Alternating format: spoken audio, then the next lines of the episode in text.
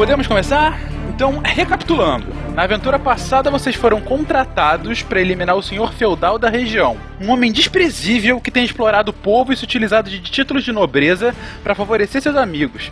Então, toda a aventura passada, ela foi usada no roubo dos convites e agora, com os convites na mão, vocês podem entrar no baile de máscaras no castelo do senhor feudal. É, é bom lembrar que esse convite custou a vida do nosso companheiro, né? É, de maneira bem gratuita, né, Guaxa? Por sinal, ele disse que enquanto você estiver aqui, nunca mais vai jogar com a gente. Ah, chorão! Só porque o personagem dele morreu, daqui a pouco ele volta, tu vai ver. Mas foi você que matou ele, cara. Ah, foi sem querer, eu queria dar um susto, quem diria que ia rolar 20 no dado? 20 veio na terceira jogada de ataque. Acontece. Bom, tá bom, deixa pra lá. Qual é o plano de vocês? Bom, peraí. Tá todo mundo fantasiado dentro da festa já? Sim. Ah, temos armamentos? O grupo tem armas? Quem de nós está armado? Eu tô com uma adaga dentro do meu bandolinho, escondi ele dentro. Eu tenho uma adaga escondida nas dobras do meu vestido. E eu, um machado. Cara, você não pode entrar com armas tão grandes, só armas que você puder esconder. Não, não, não, ele tá no meu bolso. Cara, não rola. Eu tive uma ideia aí, Bapa. Formação Power Ranger. Ah, fechou, beleza. Peraí, peraí, eu tô fantasiado de eremita e eu vou com vocês. Beleza, formação Power Rangers dá pra fazer.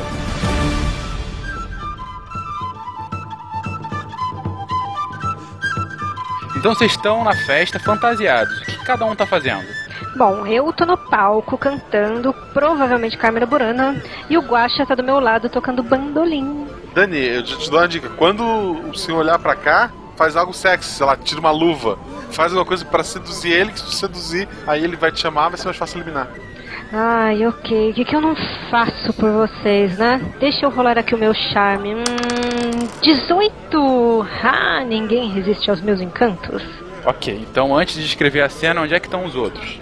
É, a gente sentou na mesa mais próxima ao senhor Fedal que a gente conseguiu achar. Eu estou bebendo meu hidromel. Bastante. Ok.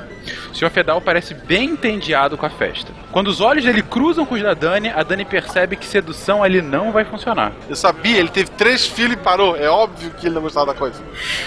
Não liga pros meus encantos? Que audácia! Eu atiro a minha adaga nele. Dani, isso vai criar uma certa confusão. Atirei a adaga! 11 no dado. De repente, todos na festa veem que a cantora parou, levantou a saia do vestido, sacou uma adaga e antes que alguém pudesse fazer qualquer coisa, a adaga voou na direção do senhor feudal e cravou no trono, a centímetros do rosto. O senhor feudal grita pelos guardas. Bosta! Eu pego a minha adaga, coloco ela na boca. Me lanço na cortina e uso ela como corda pra correr pela parede. Quando eu estiver bem do lado do trono, eu largo a cortina, uso a parede de impulso, salto dando uma pirueta, cai do lado do senhor feudal e acerta a garganta dele antes dele entender o que, é que atingiu. Cara, muito bom, mas rola o dado. É. Um. Tá, você caiu do palco, se machucou e toma 4 de dano. Mas. Não, sem mais, cara. Espera a sua vez. E o time da mesa de bar? É, eu pego o meu cajado e levanto. Eu pego a placa de ferro que forma o meu peitoral da minha fantasia e eu encaixo no cajado do, do Pena. Pô, Eu pego os pregos que escondi no cabelo e fixo a lâmina no cajado. Aí sim, formação Power Ranger, modo machado. Eu pego o machado. Claro que não! O machado foi minha ideia! Eu fico com o machado! Peraí, peraí. O meu personagem tem o maior atributo de força. Dá isso pra cá. Gente, o cajado era mais importante. Solta isso! Solta! Pô, eu vou ter que tomar na base da porrada então. Bem, enquanto vocês se resolvem aí, uma janela se abre e de repente surge um ser dela. Acharam que eu estava morto, mas eu estou aqui para buscar vingança. Puta que bagunça, eu atiro minha adaga. 20! Aproveitando da distração criada por Tarek, Guaxinim saca sua lâmina e atira com uma pontaria perfeita. A adaga rapidamente encontra o olho esquerdo do senhor feudal. Seu sangue. Não, pera! Pera, eu joguei no Tarik.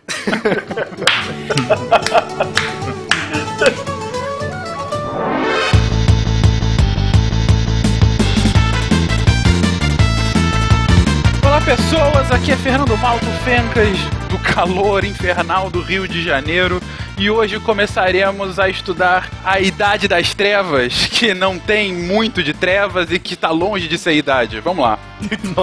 Só que não, né? Salve rapazes, salve deviantes. Meu nome é Willy Spengler, falo de Gaspar Santa Catarina e. Avec elegance, decadence, avec elegance.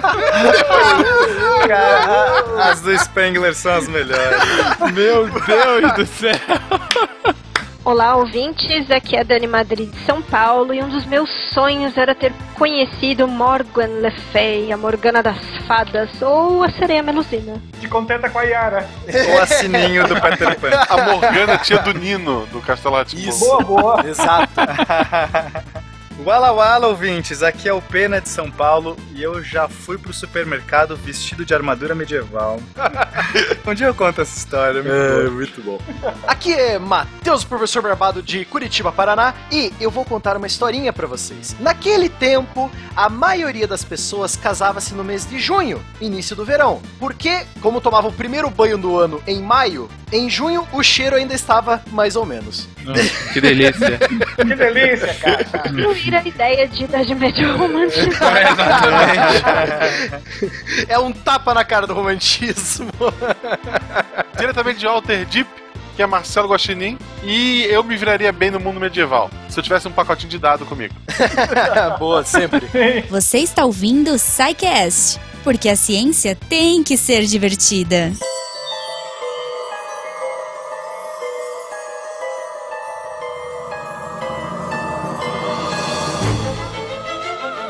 Estereomicroscópios.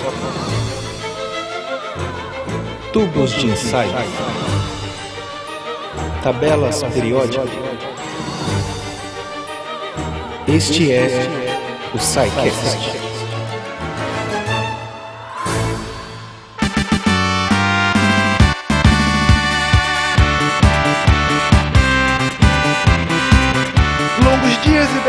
Noites, queridos ouvintes. Aqui é o Mestre Fernando. E aqui é a mestra Pokémon, Jujuba. Mestra Pokémon, Juju. Tudo bom, Gominha? Tudo ótimo. Ah, que beleza. Hoje homenageando o nosso quase alter ego na podosfera, o Mundo Freak Confidencial, um podcast polêmico que fala sobre questões místicas, Mágicas. mágicas.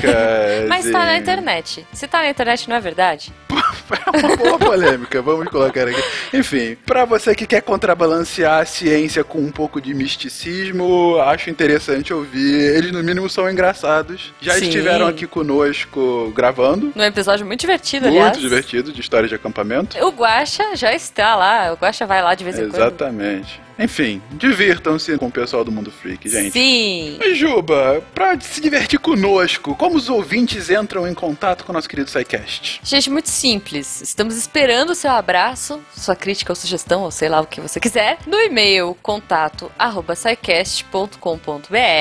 ou pelo formulário de contato do site que fica lá no menuzinho contatos. Então, mandem seu amor pra gente. E foguetes também. Eu gosto de foguetes. Foguetes, amor e foguetes. Olha só, Fencas. Foguetes pra ir pro espaço pra achar o quê? Alienígenas. Tudo a ver. Olha só. Olha aí. Aliens! Eu pensei que você ia fazer alguma coisa entre foguetes e Idade Média, que é o programa de hoje. Eu ia ficar realmente impressionado, mas tudo bem. Ah, mas eu posso fazer também. Vamos lá, por favor. Olha só, a gente pode jogar Civilization, começar lá na pré-história, passar pela Idade Média e ganhar o jogo na vitória científica lançando um foguete pro espaço. Muito bem, Gominha, Ah. você me surpreendeu, é isso aí. Mas enfim, enfim, antes de começar esse episódio que ficou bastante interessante, continuando a nossa série histórica, falando rapidamente da nossa lojinha, loja do SciCast, loja.scicast.com.br Repita! loja.scicast.com.br Isso, que eu estraguei toda a sua leitura de. Ah, tá ótimo. Na nossa lojinha tem lá os produtinhos relacionados a podcasts já bastante exuberantes do nosso hall Uhum. de programas, as homenagens ao Newton com o Guaxa Newton, as homenagens a Marie Curie com a pequena Maria Curie, além de camisas do SciCast e outros apetrechos para o celular. Sim, quero aproveitar aqui pra lembrar todo mundo. A gente já tá no portal Deviante. Se você ainda não conhece o portal, a gente fala sempre lá nas leituras de e-mails. Mas aqui na frente a gente não fala, né? Aqui no começo. Se você pula os e-mails. Se você não conhece o Portal Deviantes, isso é uma falha de caráter sua. Olha só. É mais pra lembrar a galera mesmo que nós temos o portal, todo dia tem matéria nova, sempre tem coisa interessante lá. O pessoal do, Meia Lua falando de games, eu e o Guaxa falando de bobagem. Putz, tem de tudo, cara. Tem de ciência a games, tem política agora. Estamos sendo polêmicos. Polêmica, tem muita coisa. É muito legal. Todo dia tem conteúdo novo. Tem vídeo, tem os outros podcasts da casa, que é o Meia Lua Cast e o Missangas. Tem, cara, muita coisa. Vocês perceberam que a Jujuba deu toda uma volta só pra falar do Missangas aqui, né, gente? Obviamente. Missangas. Aliás, eh, você falou da loja, já estão pedindo pra gente colocar umas camisetas lá bordadas, umas coisas feitas com miçanga. O que eu pedi foi uma toalha roxa com o logo do Missangas. Isso eu realmente compraria Isso. automaticamente. Olha aí. Não, é, cara, eu vou começar a bordar, eu tenho que aprender a bordar, né? Fazer umas pulseirinhas, uns apanhadores de sonhos. Mas é sua lá. arte. É, é. Vender sua arte na praia e na internet. Boa, mas a gente já tá perdendo muito tempo. Essa abertura foi mais pra dar uns recadinhos básicos. E como eu adoro Idade Média, eu quero ir logo. Vambora, é isso aí. Tchau, tchau, gente. Tchau, pessoal. Então, Fencas, mas é, você compraria mesmo a toalha?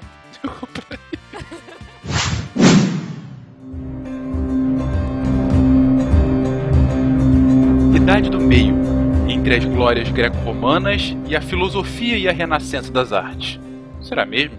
Era das Trevas é um termo comumente utilizado como sinônimo de Idade Média em livros de vieses tradicionalistas. Nestes, se refere ao período de tempo entre a queda do Império Romano e o começo da Renascença, e a era dos chamados descobrimentos. Porém, se levarmos em conta uma datação em termos de estrutura de longa duração, como seria o caso das mentalidades expressas em crenças, artes, costumes, superstições, traços culturais e linguísticos, ou até mesmo em restos de feudalismo numa Rússia pré-revolucionária, a datação puramente cronológica cai por terra. Dizer-se algo como medieval denota hoje algo pejorativo, atrasado. Ainda existe a noção pungente de Era das Trevas. No entanto, em casos como o do menino bruxo, acreditado pelos próprios pais na Nigéria como sendo um instrumento diabólico, uma maldição na família então abandonada à morte, ou mesmo em casos chamados de bruxaria no Brasil em linchamentos de minoria baseados em cor da pele, diferenças religiosas ou achismos de qualquer ordem, buscando um alguém demônio, bruxo ou sobrenatural de qualquer espécie para atribuir a esse ou esta as mazelas da vida moderna, esses ditos conceitos ou a chamada mentalidade medieval ainda está no meio de nós. Mas a Idade Média é também a idade das cantigas de amor e amigo, das lendas e mitologias de Chaucer, da música de Hildegard von Bingen, dos últimos druidas germânicos e vikings, e dos castelos, duelos e do sobrenatural das fadas e elementais, como sendo algo natural, cotidiano, nos lugares de entremundos das pré-Avalons pelo menos até a chegada de Hopkins, Torquemada, Kramer e Sprenger, entre outros amiguinhos do barulho e das fogueiras.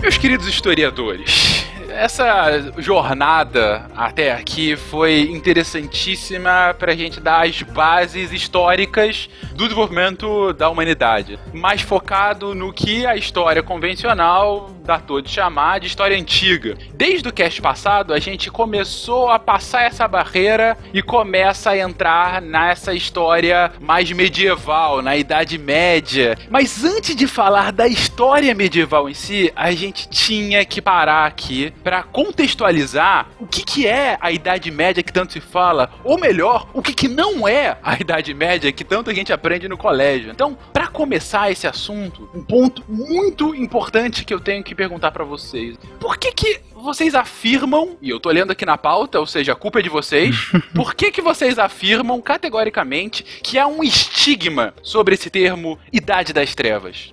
Bom, primeira coisa que eu tenho que convidar o ouvinte é que a gente abra as mentes, né? Que a gente vá para esse cast renovado, que a gente possa quebrar os nossos próprios tabus. E o tabu da Idade das Trevas começa justamente no final da Idade Média, com o Renascimento. Né? Então, o que é o Renascimento? O Renascimento é uma volta, como o nome diz, né? o Renascimento é uma volta aos valores da antiguidade, do passado, aquele passado glorioso dos romanos, dos gregos, toda aquela arte clássica, eles querem retomar aquilo. Né? Então, existe um movimento na Europa que vai, a partir da Itália, enfim, retomar esses valores clássicos e que vai moldar toda a nossa cultura, né? Nossa cultura moderna, ocidental, ela vai vir desse movimento renascentista e iluminista. Só que como é um movimento que ele tem valores antagônicos ao período da Idade Média, que foi esse período de mil anos aí no meio, é natural que essas pessoas elas difamem. Quando a gente fala de alguma coisa que não entendemos ou que não conversa com a gente, as pessoas vão falar mal daquilo que não entendem. Então, o que é a Idade Média? A Idade Média, o termo Idade Média, ela surge no século XIV, com o Petrarca, quando ele fala de Medium Tempus. O que, o que? Desculpe, com Petralha?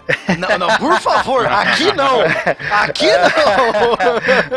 é, com perigo, né? Perigo. Leia direito! Nesses tempos, né? Nesses tempos é perigoso. Petrarca, né? Que era um italiano, e ele se refere ao Medium Tempus, ou Idade do Meio, né? Que aí esse termo vai ser traduzido para várias línguas. No inglês vai ser Middle Ages, no espanhol Idade Média, e no francês Moyen Age. E esse tempo do meio, essa idade do meio, ela vai estar tá carregada com um monte de desprezo, né? Porque é algo intermediário, algo que está separando aquele período super interessante da antiguidade, o período clássico das grandes artes e agora o novo período. E só que se ficou alguma dúvida se esse meio era só porque era uma coisa intermediária ou se tinha essa conotação mesmo, o próprio Petrarca vai introduzir o termo Idade das Trevas. E aí não tem como, né? Não tem como nem ele se desculpar, porque ele está dizendo categoricamente foi um período aí de atraso, que o homem emburreceu, que a cultura, enfim, atrasou, perdeu todos aqueles valores. E o nosso objetivo nesse cast aqui é tirar esses estigmas, é fazer uma revisitação à Idade Média e questionar, é realmente um período que o ser humano emburreceu, que houve uma evolução e tudo mais, ou não, né? Então esse hum. é o primeiro convite que eu abro esse cast aqui para fazer, para todo mundo, né? Debater com meus colegas aqui. É, até porque Idade das Trevas não é porque o que mais tinha era fogueira, né? boa, boa. Olha, eu não colocaria o Idade das Trevas como uma situação de involução. Eu não diria que o ser humano regrediu, eu diria que foi uma idade de atraso. Eu vejo a Idade Média como uma coisa que, tipo, podia ter sido mais, mas não foi. Ela foi atrasada por várias conjunturas, né? Do próprio período. Ela, ela podia ter avanços em vários campos do conhecimento humano, mas não teve por sucessivas encrencas, digamos assim, né? Sucessivos casos, fatos que aconteceram. Então nós né? vamos ter que discutir aqui. Polêmica! É interessante o Petrarca e essa galera aí do Renascimento. Você destruiu o Petrarca pra mim, Matheus. essa questão. Eles colocarem essa questão do conhecimento do greco-romano, né? Da revisitação de uma era de ouro e tal.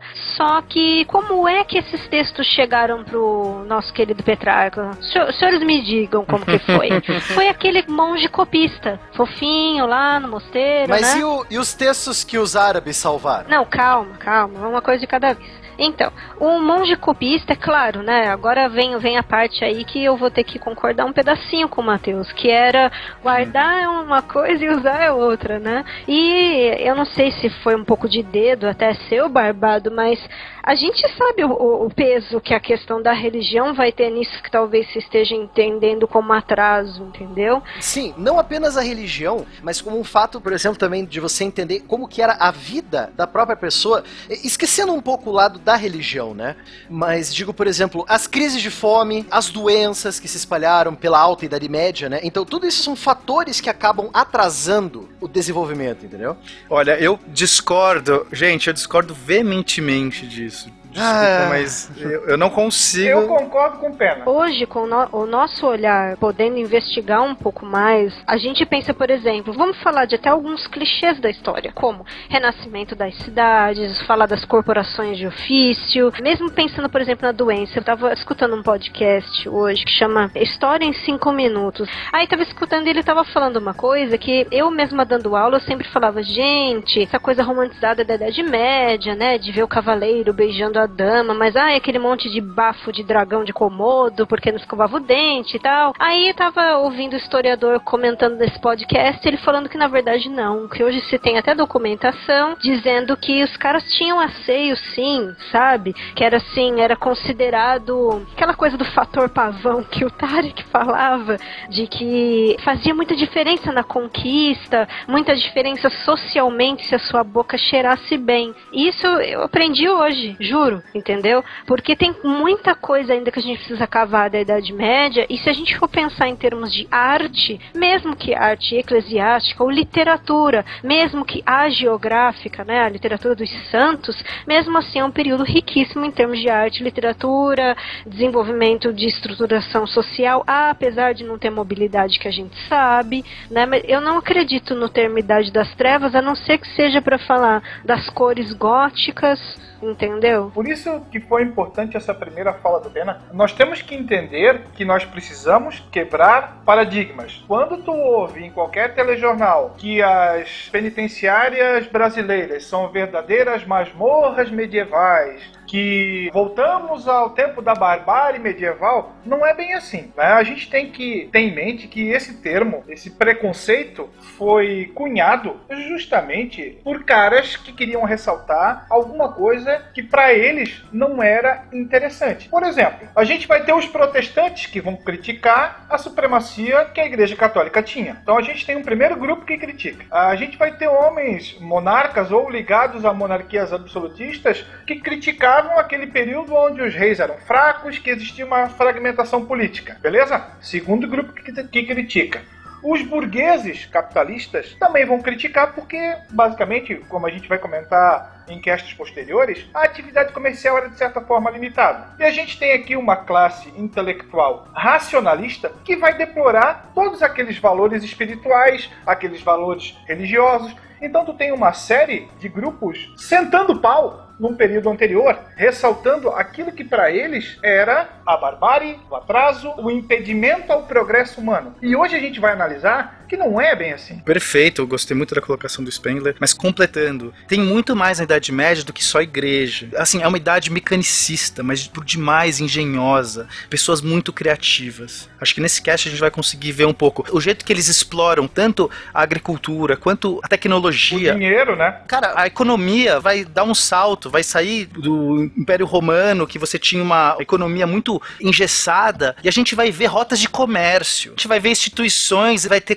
coisas parecidas com commodities, ações. Embora não recebesse esse nome, na economia a gente vai ter especulação. A gente vai ter uma idade do aço. O aço nunca foi tinha sido trabalhado dessa maneira antes. Só que as pessoas elas esquecem isso. A gente gosta de falar a idade do bronze, a idade da pedra, a idade do ferro e para aí. Por quê? Porque a próxima é a idade média, a idade do aço. Os grandes altofornos, elas, eles criaram uma grande revolução industrial e as pessoas não sabem disso, porque para elas, idade média, idade das trevas é a fogueira. Gente, cansei de fogueiras. us A fogueira vai acontecer no final da Idade Média e muito mais no Renascimento. O Renascimento é muito mais fogueira do que Idade Média e ninguém fala disso. Por quê? A gente vai ter perseguição religiosa no século XIX. Tipo, é muito mais ferrenha do que no cerne da Idade Média. Muito mais ferrenha. A Idade Média, a tolerância religiosa era muito grande. No final ela vai ser dura, mas não na maioria. Então a gente tá pegando uma característica, uma fogueira. E todo mundo só fala fogueira, fogueira. Fala, para um pouco, galera. Vamos ver o resto. Vamos dar essa chance. Abram a cabeça. E se a gente for falar de coexistência, ela é aceita pela mentalidade medieval, a coexistência do que a gente depois chama de pagão. Por exemplo, se a gente for rastrear circuito de crenças dos povos de origem celta, por exemplo, e tudo aquilo que se manteve, até mesmo essa questão, por exemplo, das fogueiras, de perseguições do século XIX, um dos sustentáculos das explicações dos maiores historiadores em relação à Idade Média para dizer que a cronologia da Idade Média é errônea é exatamente a manutenção desse tipo de coisa, por um lado, dessas perseguições, dessas superstições que são chamadas de origem medieval. Mas, quando eu falei de coexistência, eu falo assim, por exemplo, se a gente der uma olhada em certos documentos, até fonte primária medieval, mesmo registro de mais de literatura medieval, tem muita coisa assim sobre o cotidiano, cotidianesco, né? Então, um homem andando por uma floresta, ele vê um lago, e naquele lago ele vê um cisne. Aquilo já é informação informativo para aquele homem que ele está nos entremundos, porque o cisne na verdade é uma entidade feminina, que é a Banshee, que ela simboliza ali que você está nesse lugar de entremundos, não necessariamente que você está num vale da morte ou qualquer coisa assim, mas era plenamente aceita. A questão da cura por ervas, tudo aquilo que depois, lá na chamada Idade Moderna, vai ser caracterizado como práticas de bruxaria, vamos dizer assim, até uh, o ano 1000, ok, coexistência, ok. Não quer dizer que a figura de um diabo já não estivesse lá. Então, assim, eu acho que uma das coisas mais ricas sobre a Idade Média é a gente entender que ela vai apresentar, na verdade, muitos paradoxos pra gente hoje. É mais complexo do que parece, sim, do que a, o tradicionalismo ou, ou as cronologias, entendeu? Dizem sobre a Idade Média.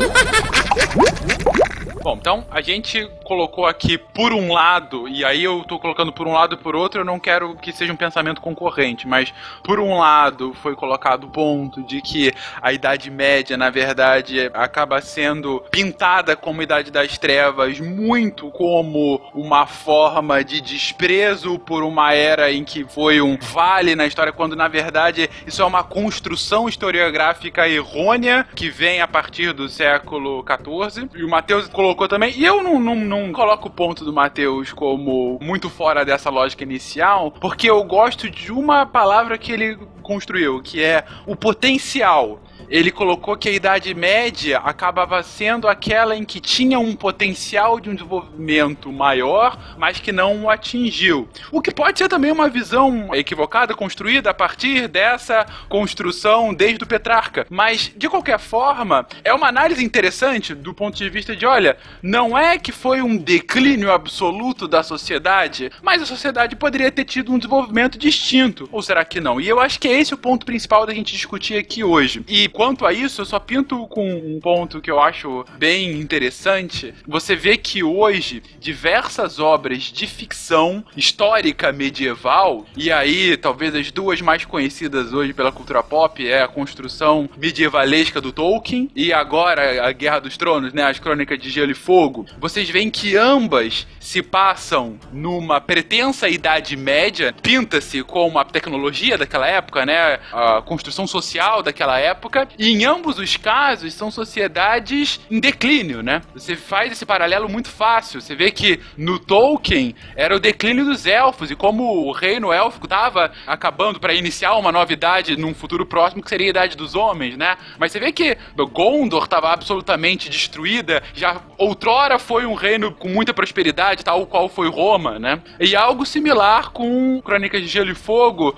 e aí a ilha como um todo, né? Que já foi um reino muito próspero quando havia sido todo unificado e agora passava por conturbações sociais, talvez na entrada de uma nova era, né? Então, Fencas, você tocou nesse ponto de Tolkien, Guerra dos Tronos e tudo mais, e é interessante a gente falar também desse outro ponto de vista, porque existiu uma outra Idade Média que foi a Idade Média pintada pelo romantismo no século XIX. Então, o romantismo foi um outro movimento que tentou buscar outros valores, valores que conversavam com a Idade Média. E o romantismo redescobriu a Idade Média, só que pintou do jeito deles, que era aquela Idade Média dos cavaleiros honrados, das damas virginais, dos trovadores, dos poetas. Não que na Idade Média não tivesse essas coisas, sim, existiram esses cavaleiros e tudo mais, mas não era desse jeito fantasioso, não tinham dragões, as coisas não eram tão bonitas e tão românticas como os romantistas pintaram. Se você olhar o que o romantismo fez com os nossos índios no Guarani, por exemplo, você vai ver claramente que aquilo está muito enviesado. Então, essas duas idades médias, elas brincam com a gente, porque a gente usa tanto a masmorra medieval do tipo, ah, não estamos mais na Idade Média, quando a gente vê qualquer barbárie na TV, pronto, é a Idade Média na Terra. Quanto quando a gente vai ver um filme, vai falar sobre qualquer coisa que tem essa conotação mais de cavalheiresco e tudo mais, aí essa Idade Média é ok. Você percebe como são duas idades médias que não se conversam, no entanto a gente usa elas de forma indistinta. Vamos parar então um pouco e olhar nem tanto ao céu nem tanto à terra. E assim, vamos abrir a cabeça e falar, então qual foi a Idade Média verdadeira? Eu não gosto da palavra verdadeiro porque é, a verdade eu não sei se ela é alcançável. Mas a gente pode errar, mas não nos mesmos preconceitos, talvez em novos. Acho que o mais importante é não sejamos mais inocentes, gente. A gente não precisa mais repetir apenas a visão que foi nos passado. Vamos parar, vamos questionar. É interessante que tem amigos meus, pessoal que né, sempre curtiu uma Idade Média assim, romantizada, vai, como a gente tá usando o termo. Mas muitas pessoas não gostam de Game of Thrones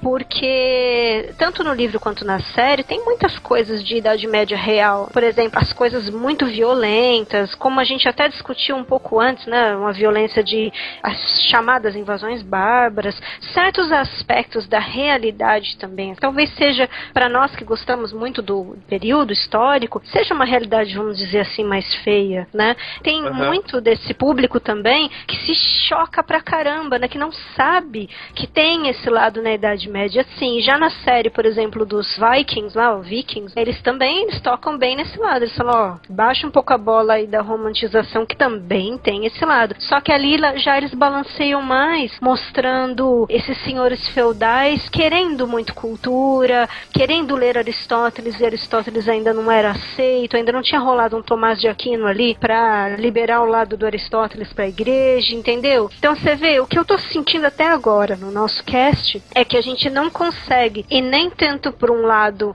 de baixar a bola da romantização, e nem tanto pro outro de também enaltecer demais, entendeu? Então acho que a gente vai acabar encontrando essa linha de equilíbrio e acho que nisso a gente encontra uma até maneiras de puxar assim os braços da outra idade média, né, da idade média do Oriente. E mesmo quando a gente fala da igreja, a gente costuma pensar, ah tá, mas na Idade Média então o problema foi só a igreja. Tem muita parte científica que a própria igreja está envolvida, tanto na preservação de texto e tal, quanto de acolher pensadores, né, que vão criar coisas novas. Então a igreja, como eu, eu brinquei no começo, a igreja não era fogueira, como é, é um período muito específico, numa região específica que tinha bastante, e a gente esquece muita coisa boa que a religião trouxe, não querendo defender ela aqui, né, mas a religião não foi o grande problema da Idade Média. E também muitos Perfeito. druidas foram convertidos. Na primeira coisa que vários druidas fizeram, peraí, deixa eu entender isso aqui. Bom, para eu perpetuar minha própria cultura, qual que é o jeito mais tranquilo aqui? Sim. Lá naquele começo, vou me converter. Vários druidas se converteram e É, já histórias, o- copistas e tal. O caldeirão dos druidas se tornou o Santo Grau, eles várias lendas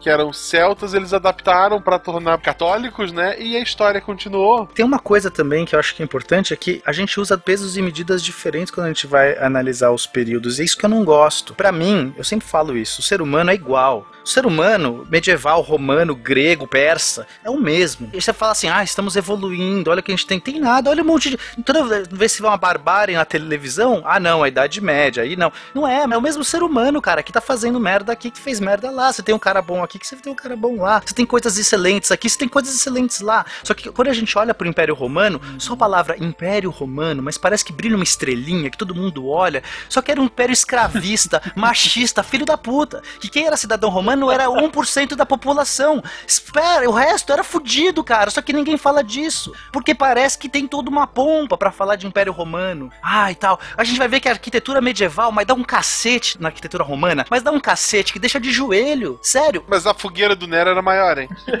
Então, assim, a gente fica com essas pompas quando vai falar de gregos e romanos, cara, na boa. Vamos parar, vou usar medidas iguais, entendeu? Tem uma frase de um historiador francês famoso chamado Lucien Febvre. Ele fala mais ou menos assim: A história é filha do seu tempo. Por isso, em cada época vai existir um tipo de Grécia, um tipo de Idade Média, um tipo de Renascimento. Dependendo do recorte que a gente vai estar analisando, a gente vai encontrar os preconceitos, uma mudança de posicionamento, uma nova ideia surgindo. A gente sabe, é difícil você olhar para o passado e tentar buscar algo imparcial, porque nós estamos eivados com a nossa visão, a nossa mentalidade do homem do século XX, do século XXI. Não tem como você deixar tudo isso numa bolha e realizar uma viagem no tempo e dizer, ah, foi assim, foi exatamente assim que aconteceu. Nós não temos como fazer isso. E a própria historiografia é envezada, isso que é o ponto. O historiador, ele não é um agente neutro quando ele faz história. E cada historiografia muda em seu período. Se a gente for ver o positivismo, cara, mas era totalmente diferente com a história dos análises que a gente vai ver na França, que vai surgir depois a partir do século XX.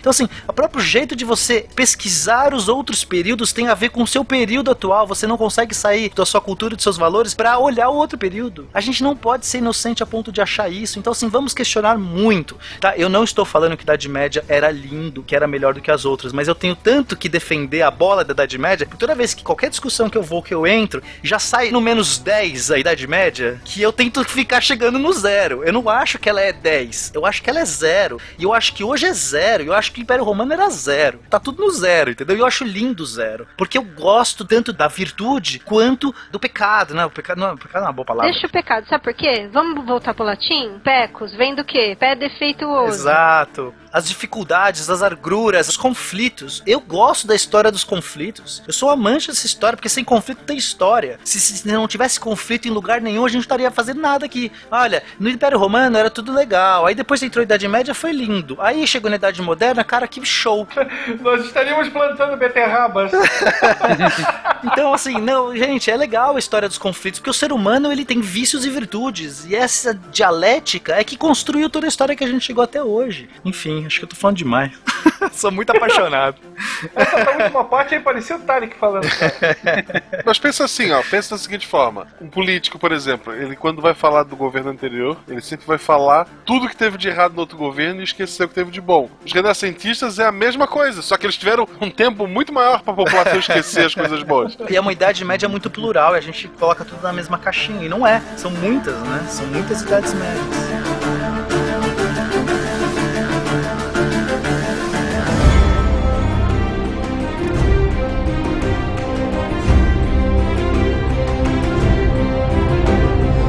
Mas, gente, até agora, toda essa distinção que vocês fizeram sobre o que a historiografia coloca como Idade Média, essa junção e esse estigma negativo de Idade das Trevas, tá muito focado com a lógica europeia. Mas agora, nas últimas falas, vocês até colocaram, poxa, Idade Média é uma idade extremamente plural. Então eu pergunto, sendo plural dessa forma, a gente pode afirmar que toda essa contextualização do que não é Idade Média serve para o mundo como um todo, ou somente para a Europa? Ou colocando de outra forma a mesma pergunta, do século V até o século XV, a evolução do que a gente chama de Idade Média era igual na Europa Ocidental e no restante do mundo? É, resposta não, né? Obviamente. Tinha feudo no Brasil.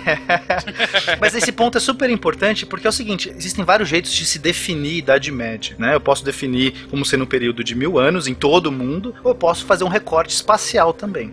Aqui no SciCast a gente vai utilizar essa segunda definição. A gente vai falar que Idade Média ela vai ser um período e uma região. E essa região vai ser especificamente uma região que a gente vai compreender como Europa, mas assim, não vamos usar esse termo Europa, porque o termo Europa é mais um termo geográfico e, o que a gente está tentando falar é sobre características culturais que são comuns a vários povos, que transcendem o espaço geográfico, transcendem a, até uma questão temporal. O que, que a gente vai jogar nesse caldeirão que a gente vai chamar de Idade Média? A gente vai estar tá falando de Ocidente e cristandade. Essas duas palavras são super importantes. Cristandade é a coleção dos povos e culturas que se apoiaram no cristianismo. Só que a nossa Idade Média não vai ser só a cristandade, ou seja, não vai ser só esses povos, praticamente a Europa inteira, que vai ter essa conversão ao cristianismo, que vai adotar o cristianismo, mas também todos os fatos e povos que interagiram com essa cristandade. Então, por isso que a gente vai também falar dos árabes. Quando a gente está falando de cruzada, é inevitável não colocar os árabes. Quando a gente está falando de conquista ibérica, não dá para não colocar os árabes. Então, assim, Idade Média, para todos os efeitos, vai ser essa região ocidental. Então, novamente, a palavra ocidental também é importante. A herança que construiu o nosso ocidente hoje veio dessa Idade Média. Então, a gente vai estar tá falando sobre uma grande porção da Europa, praticamente a Europa inteira,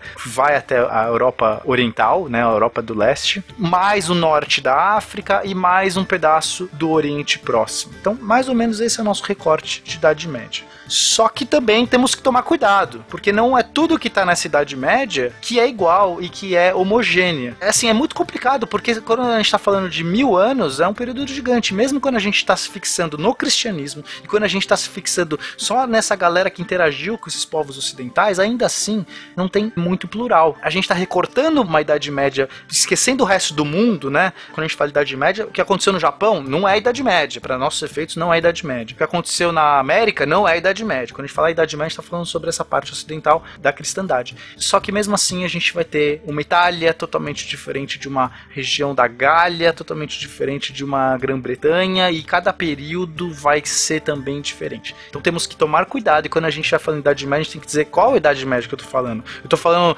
de uma Idade Média francesa do século XIII, ou tô falando de uma Idade Média britânica do século VIII, e não tem nada a ver uma com a outra. Na questão das mentalidades, então, a pluralidade é dada, né? Porque a questão do circuito de crenças, circuito das questões linguísticas também, é tudo tão diferente, não tem mesmo colocar num pacotinho só. Mas eu acredito na palavra caldeirão que você usou, Pena. Do celta cauldron, né? Ventre da deusa, símbolo da sabedoria, não tem problema, na verdade. Não é o caldeirão da bruxa da fogueira. É, não, eu só queria que ninguém começasse a falar novamente fogueira e tudo mais. Eu falei, droga, caldeirão não é uma boa palavra.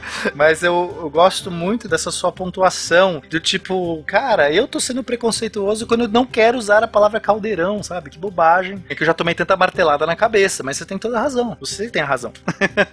Somos todos caldeirão, gente. Vambora.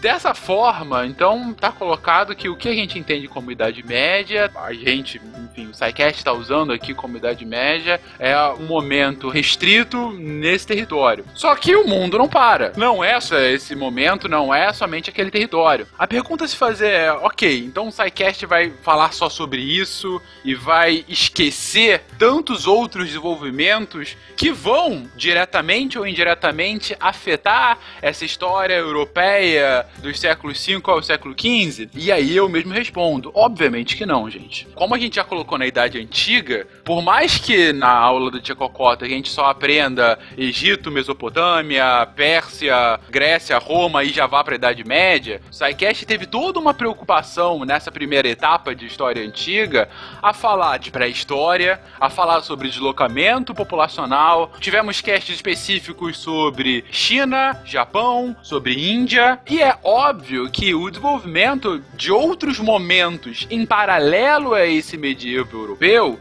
tal qual a ascensão e grande estabelecimento da China no leste asiático, todo o medieval japonês, para mim a idade mais interessante da história japonesa, o, Império Mongol e como ele teve uma interferência direta na história europeia no final da Idade Média, todo o desenvolvimento dos povos ameríndios, dos povos aqui das Américas, incas, maias, astecas, os indígenas aqui no Brasil, uh, os grandes uh, reinos africanos, além, é claro, do desenvolvimento do islamismo e de como ele tem uma interface direta no desenvolvimento europeu, tudo isso vai ser abordado em casts específicos daqui para frente. E cada um com o seu foco, cada um com as suas premissas, com as suas peculiaridades e sempre fazendo essa grande teia com a linha mestra que, felizmente ou infelizmente, eu chamo aqui de linha mestra por não haver um nome melhor, acaba sendo esse medievo europeu por conta do desenvolvimento histórico nosso. Mas mais uma vez, não é qualquer relação de hierarquia aqui, tudo isso acontece ao mesmo tempo. Na verdade, se a gente fosse estabelecer uma hierarquia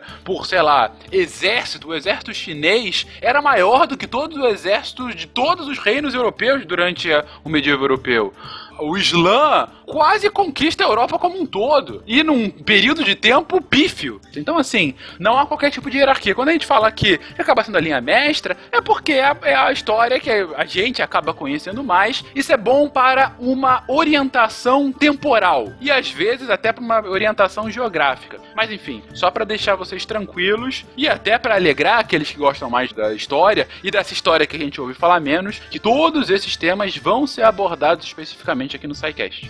Ainda bem. É porque aqui é Marvel, gente. A gente prepara o terreno, não é descer que a gente solta tudo de onda. Depois que explicar.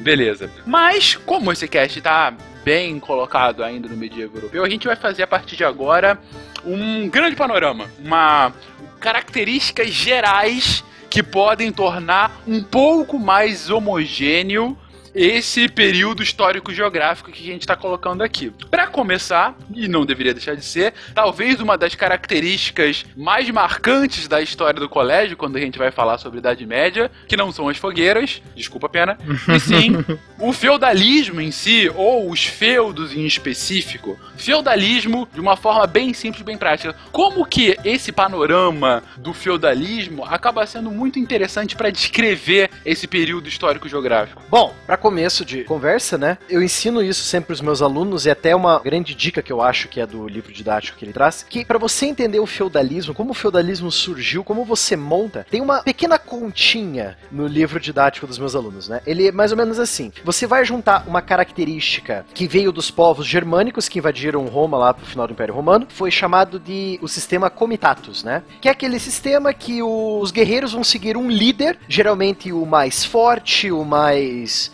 guerreiro dentre a tribo, ele vai liderar esse bando de guerreiros. Esses guerreiros eles juram fidelidade, lealdade a esse líder militar. Vai juntar com a característica romana do final do Império Romano chamada colonato, que é quando a maioria dos civis de Roma, do falecido Império Romano do Ocidente, elas vão começar a fugir das grandes cidades, buscar abrigos no interior em volta das grandes fazendas dos patrícios. Eles vão jurar fidelidade a esse senhor de terras. Então você junta, digamos assim, o útil ao agradável. Você vai ter um senhor que é dono da terra e comanda o bando de guerreiros. Você vai trabalhar na terra dele e ele vai te proteger em troca do seu trabalho.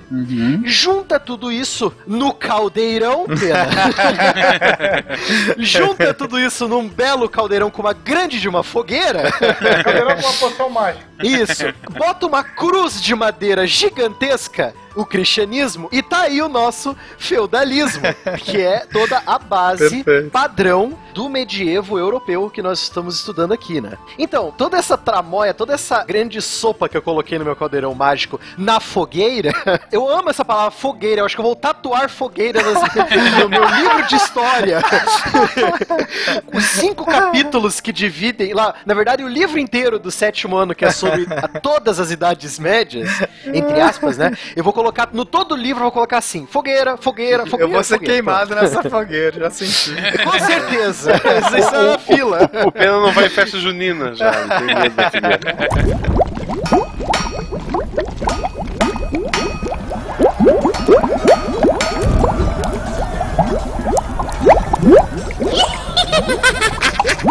Tirando a brincadeira de lado, toda essa conta que eu fiz, né, comitatus mais colonato mais cristianismo igual feudalismo, nós já tínhamos falado dela anteriormente no nosso cast de invasões bárbaras e dos primeiros reinos da Alta Idade Média, né, do período lá dos anos 500, 600, 700 e 800, né. Nós já sabemos disso. Então esse é o feudo. Então o feudo que nós estamos acostumados a ver, tipo, ah, falou feudo. Ah, tá lá o castelo em cima do morro, tem uma cidadezinha em volta e um monte de fazenda em volta. Esse é o feudo. É a região que o nobre manda, tem os seus cavaleiros e os camponeses que trabalham para ele. Então, o feudo seria aquilo que tem valor. E o que tem valor na época é justamente a terra, né? Então, toda a vida dessa sociedade ela vai estar presa à terra. Quem tem mais terra tem poder. Aí a, a sociedade também ela vai ser dividida em três grupos básicos, né? Que temos até os nomes em latim deles, que são os belatores ou beligerantes, né? Ou seja, os guerreiros, os nobres, que detinham o poder das armas, né? Então só eles tinham o direito de levantar os exércitos, pagar soldados, etc, né? Os oratores, né? Ou os clérigos, o pessoal da igreja católica, os sacerdotes que exerciam o poder religioso e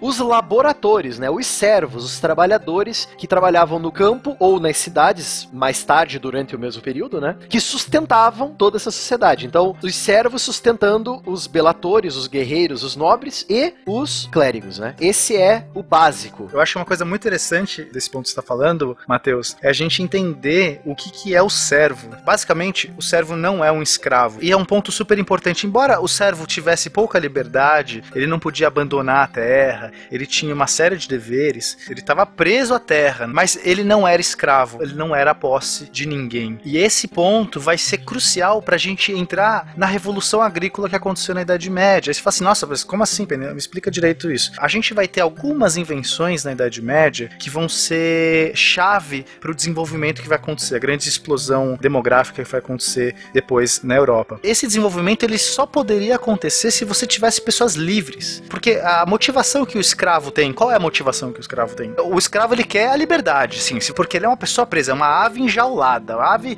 tem asas, mas não pode voar. É isso que é o escravo. Então ele vai fazer o serviço que ele tem pra fazer e enquanto ele não estiver sendo agredido e tudo bem, que bom. Se ele tiver alguma chance de se libertar, sabe? Ah, vou me alistar no exército porque diz se eu, se eu participar da batalha eu vou me libertar. Essa é motivação dele, ele vai ficar o tempo todo pensando em se libertar. No momento que você tem um servo que não é um escravo, ele vai tentar fazer a melhor coisa que ele pode, porque ele entende que ele tem aquele trabalho. Então, a revolução agrícola vai acontecer na Cidade Média, que vai começar com a invenção do arado fundo, que é um arado bem pesado, com lâminas. Não eram lâminas porque era de madeira, só o, o fio mesmo era de aço, né, ferro, um tipo de ferro, porque ainda era muito caro esse tipo de coisa, mas essa invenção já vai conseguir fazer uma semeadura muito mais profunda nos campos. A outra invenção que eu acho que é, assim, as pessoas normalmente não falam dela, mas ela é fundamental, é o arreio de cavalo, porque o cavalo era arreado com o mesmo tipo de arreio do boi, que sufocava o cavalo. E aí você inventa um novo arreio que não sufoca o cavalo. Podemos falar também, não sei se é a terceira que você vai falar, mas também tem a técnica da rotação alternada, que você sempre deixa uma área sem nada para a terra se recuperar, né? Aí só na próxima plantação que aquela terra vai ser usada, então você vai revezando, é mais como se fosse uma policultura, né? Isso vai ajudar muito também. Exatamente, esse é o terceiro ponto,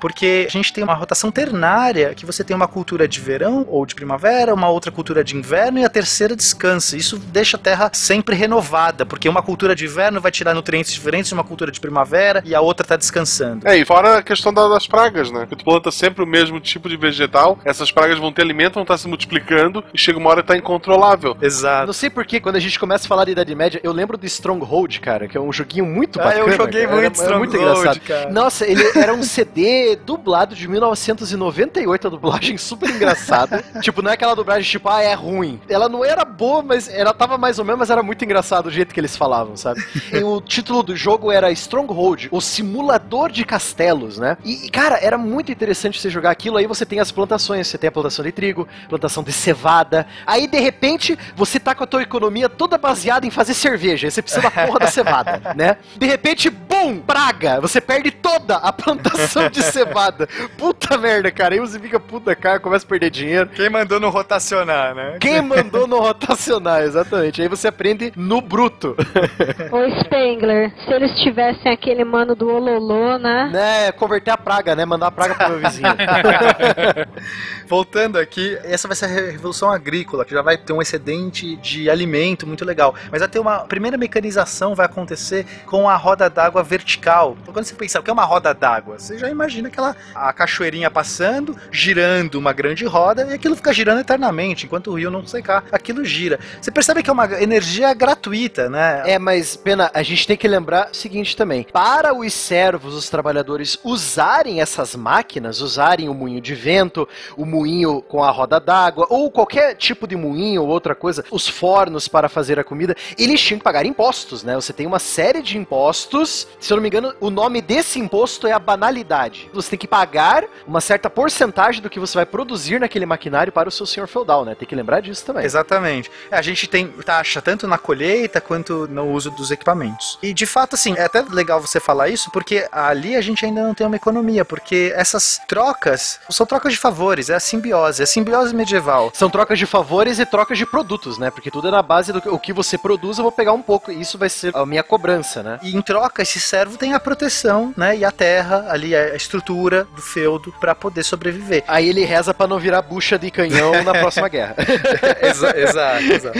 Aí o rei declara: precisamos de infantaria. Aí fudeu, cara. Se você vai pra infantaria, já era. Nessa época, pelo menos, né, Spengler? A infantaria é a rainha das armas. A infantaria que mais vibra, né? Exatamente. Quando a gente faz a análise dos povos, é comum na historiografia a gente falar de sociedade, de política, de economia. Mas uma análise que eu acho super importante, eu gosto muito de fazer, é a análise energética. O que é análise energética? A gente olha para uma sociedade e fala da onde vem a sua fonte de energia. É uma pergunta simples, bem clara. Da onde vinha, por exemplo, a fonte de energia dos romanos? Bom, ela principalmente era escrava e, em menor escala, utilizava o boi. O boi era o grande animal que fazia girar os moinhos e tudo mais. Os bois e os escravos, né? Os romanos não usavam o cavalo. Eles falavam que o cavalo era ruim, o cavalo, na melhor das hipóteses, puxava o mesmo que o boi, mas comia mais. Então, assim, não, o cavalo é ruim. A gente tem tratados romanos que falam isso. Na Idade Média, quando a gente faz essa pergunta para a Idade Média, né? Então, primeiro, a Idade Média usa o cavalo. Só que com o advento do arreio do cavalo, eles perceberam que o cavalo ele puxa o mesmo que o boi, mas muito mais rápido. 60% mais rápido do que o boi, o cavalo puxa. Então, isso já ajuda muito. Você fazer uma semeadura num campo, girar esses maquinários usando o cavalo é muito bom. Menos pro cavalo. É, menos pro cavalo, né, alguém?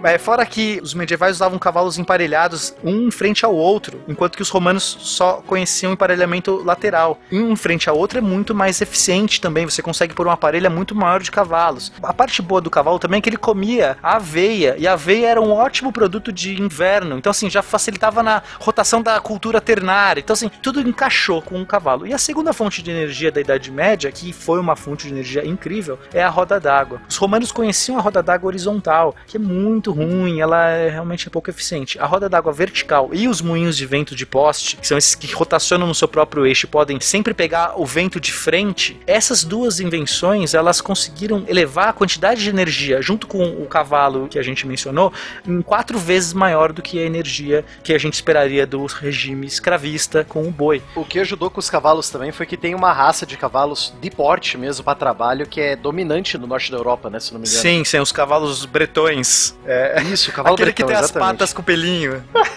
E aqui a gente tem que falar justamente, não do pulo do gato, mas do pulo do cavalo, né? Como é que funcionava o arreio do boi? Se a gente vê a própria compleição física do animal, ele já te favorece essa observação. O boi, traduzindo para uma linguagem mais simples, puxava com o pescoço. E se você colocasse esse arreio no cavalo, o que, que aconteceria? Ele se asfixiava. Quando você tem essa mudança do equipamento, o cavalo vai puxar com o peito, então ele não vai se sentir asfixiado. Então ele vai estar de boa na lagoa, vai puxar suave. e além do arreio, a gente vai começar a ter a utilização da ferradura, que vai proteger o casco do animal, o que vai fazer com que ele tenha, entre aspas, uma vida útil muito maior. Exatamente. E nesse ponto, é fundamental a gente entender a evolução histórica a partir de consumo de energia. Ou melhor, da disponibilidade energética que aquela civilização tem. Se vocês forem ver, gente, desde pré-história até hoje, a evolução tecnológica das civilizações é diretamente proporcional ao tipo de energia que ela tem.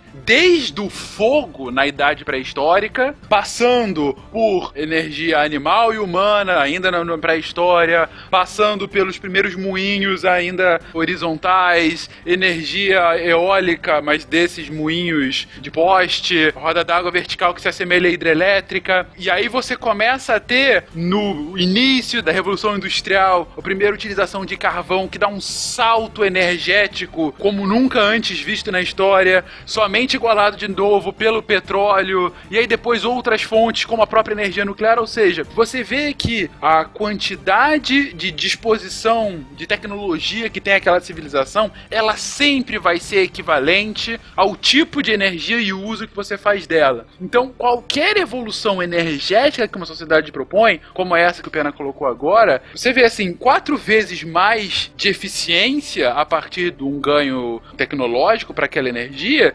significa mais produção agrícola, mais comida, menos esforço, mais capacidade para se fazer outros trabalhos, ou seja, você está sempre agilizando o próprio trabalho e facilitando a vida daquela população.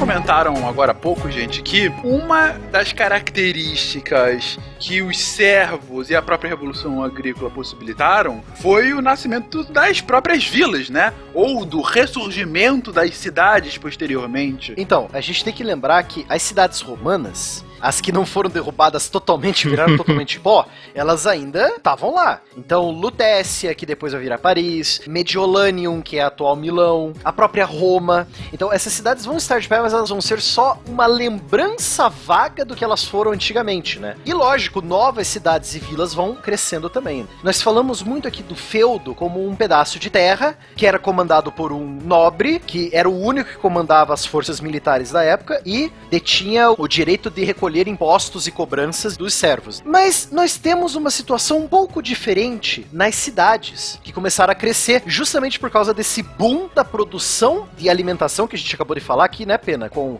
a roda d'água, o cavalo puxando o arado, etc. Então você vai dar um grande salto na produção alimentícia, você vai começar a ver as cidades crescendo de novo, porque eu pelo menos vejo, a gente sabe que a gente odeia comparações na história, mas parece, né? No começo, quando o ser humano descobriu a própria agricultura. Tipo, pô, tá sobrando comida na. Exato, exato. Então não precisa todo mundo trabalhar fazendo comida. Aí, ah, fulano de tal sabe fazer tal coisa, ele vai lá fazer tal coisa. Ah, o fulano de tal é bom em fazer cerâmica, ele vai lá fazer cerâmica. Então você vê de novo o ressurgimento da classe dos artesãos nas cidades e, e grandes vilas medievais, né? Então é muito interessante você ver isso até um ponto que lá pelo meio do século, se não me engano, século 12, século 13, o Sacro Império Romano Germânico, né, ali onde hoje é a Alemanha e, e norte da Itália, vai surgir o conceito de cidade livre. Então, o, Sacro Imperador Romano, ele vai fazer várias cartas forais para liberar essas cidades, por exemplo, Frankfurt, Lübeck, Hamburgo, Magdeburgo, Nurembergo, a região de Flanders, Utrecht e outras cidades afim, a própria cidade de Bruges, na Bélgica. Então, a cidade vai se autogovernar e quem vai governar essa cidade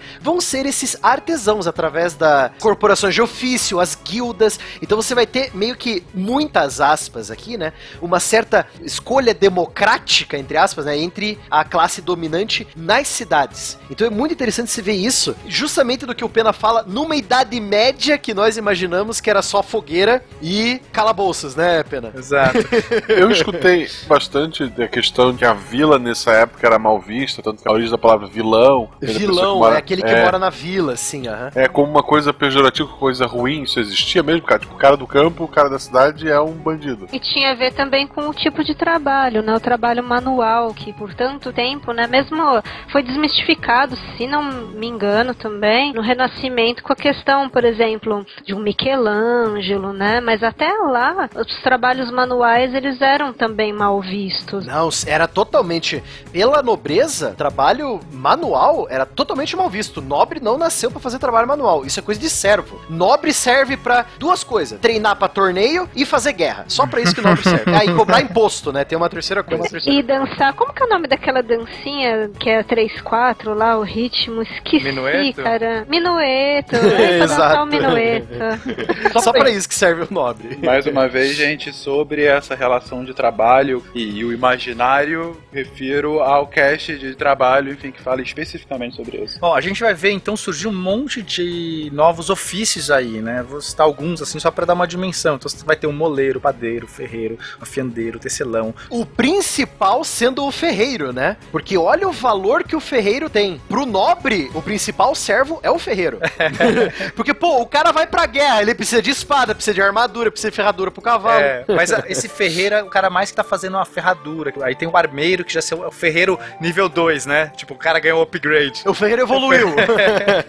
Exato. Como evoluir financeiramente na Idade Média? Primeiro seja um ferreiro, depois vire um armeiro. Depois um armoreiro. Aí vire o armeiro do rei. Pronto, aí você tá de boa na vida.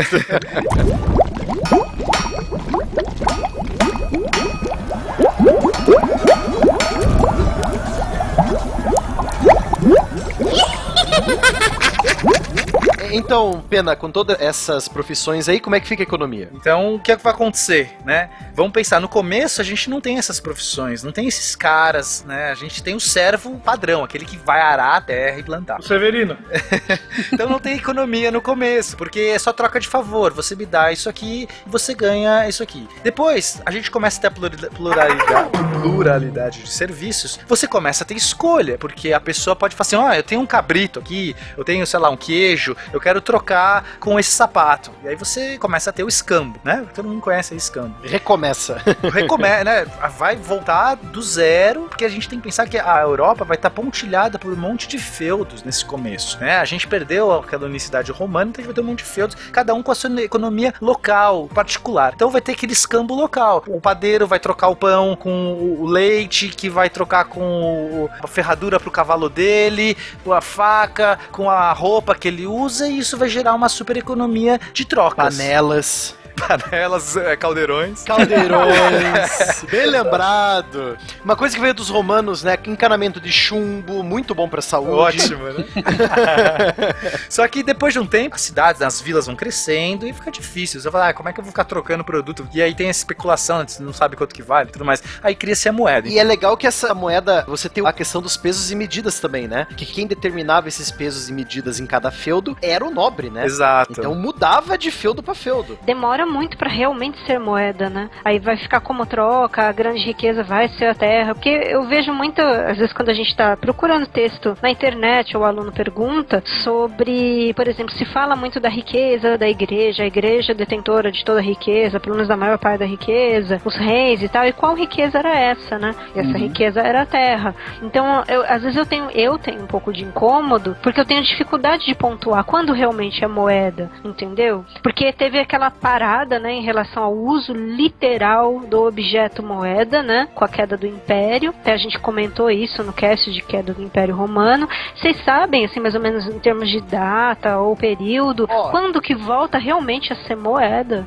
Então, Dani, eu tenho uma visão, assim, posso estar errado, não é 100% verdade isso aqui que eu vou falar, isso é uma visão minha, pelo que eu estudei. Eu pontuo a volta da moeda como um fator comercial importante na troca de mercadorias a partir do momento que a cidade vira a, a tal da cidade livre, né? Que o, o artesão, o burguês, o comerciante, ele começa a voltar a viajar pelo reino inteiro, então ele precisa de um fator unificante, né? Ele precisa de alguma coisa que tenha valor e que ele possa trocar em qualquer feudo. No caso, uma moeda de ouro, uma moeda de prata, né? Que tinha os níveis lá. Então eu aponto por volta ali, final do século XII, todo o século XIII, sabe? Por aí. É, É, a- mas a você desse tem razão momento- sim, que eu lembrei daquele livro do Legoff, aquele O A Bolsa e a Vida. É um livrinho fininho, é Sim, muito sim, bom. Quando a introdução da questão da usura, e depois tem. Sim, te lembra de Shakespeare, né? O Mercador de Veneza. Tem, você tem razão. É, e você tem o surgimento dos primeiros bancos também. Sim. O que acontece é que a gente vai ter uma primeiro uma moeda local, que não necessariamente é moeda. Moeda vai se tornar agora um adjetivo pra qualquer coisa que tenha um valor comum. Sabe? Eu posso falar que moeda é sal, não, não necessariamente é o metal. A vantagem do metal é que normalmente o metal é caro. Então assim, você consegue ter uma riqueza grande se você tiver uma moeda de ouro, porque para todo lugar o ouro é muito caro. Mas depois quando você tem os reinos, os, os primeiros reinos que vão surgindo, aí sim tem a institucionalização da moeda corrente. E aí você vai ter a cunhagem de moedas. Depois da moeda, a gente vai ter o mercantilismo, porque você vai ter os comerciantes que vão estar fazendo as rotas de comércio. E aí você vai ter trocas de valores entre povos distantes. E isso vai abrir uma pluralidade enorme para a economia, tanto de itens raros que vão começar a ser privilegiados numa região ou outra. Enfim, vai ter um aquecimento muito grande da economia. E esse comerciante vai se tornar um homem de posses, ele vai se tornar às vezes mais rico do que muitos nobres. A gente vai ter um declínio às vezes da nobreza e os comerciantes, essa nova classe, vai se tornar muito poderoso. Enquanto isso, os próprios trabalhadores vão se organizando nessas guildas que o Matheus já falou e eles vão se tornando também poderosos, tanto dessas cidades-estados, cidades livres, mas mesmo das cidades que não são livres, eles vão ter uma voz ativa. Os próprias guildas vão ter poder de alterar decretos, vão ter pressão na legislação. Isso vai ser muito legal. Os trabalhadores se organizando em cooperativas, né, em sindicatos. Isso realmente vai ter uma importância muito grande para essa economia, para você ter a vistoria, para você poder garantir a qualidade do produto. A gente vai ter o início de um sistema de qualidade, um controle de qualidade. Isso é muito legal, isso é medieval, esse controle de qualidade, que não, não tinha antes. Não é à toa que muitas boas cervejas começaram em 1300 e pouco, né?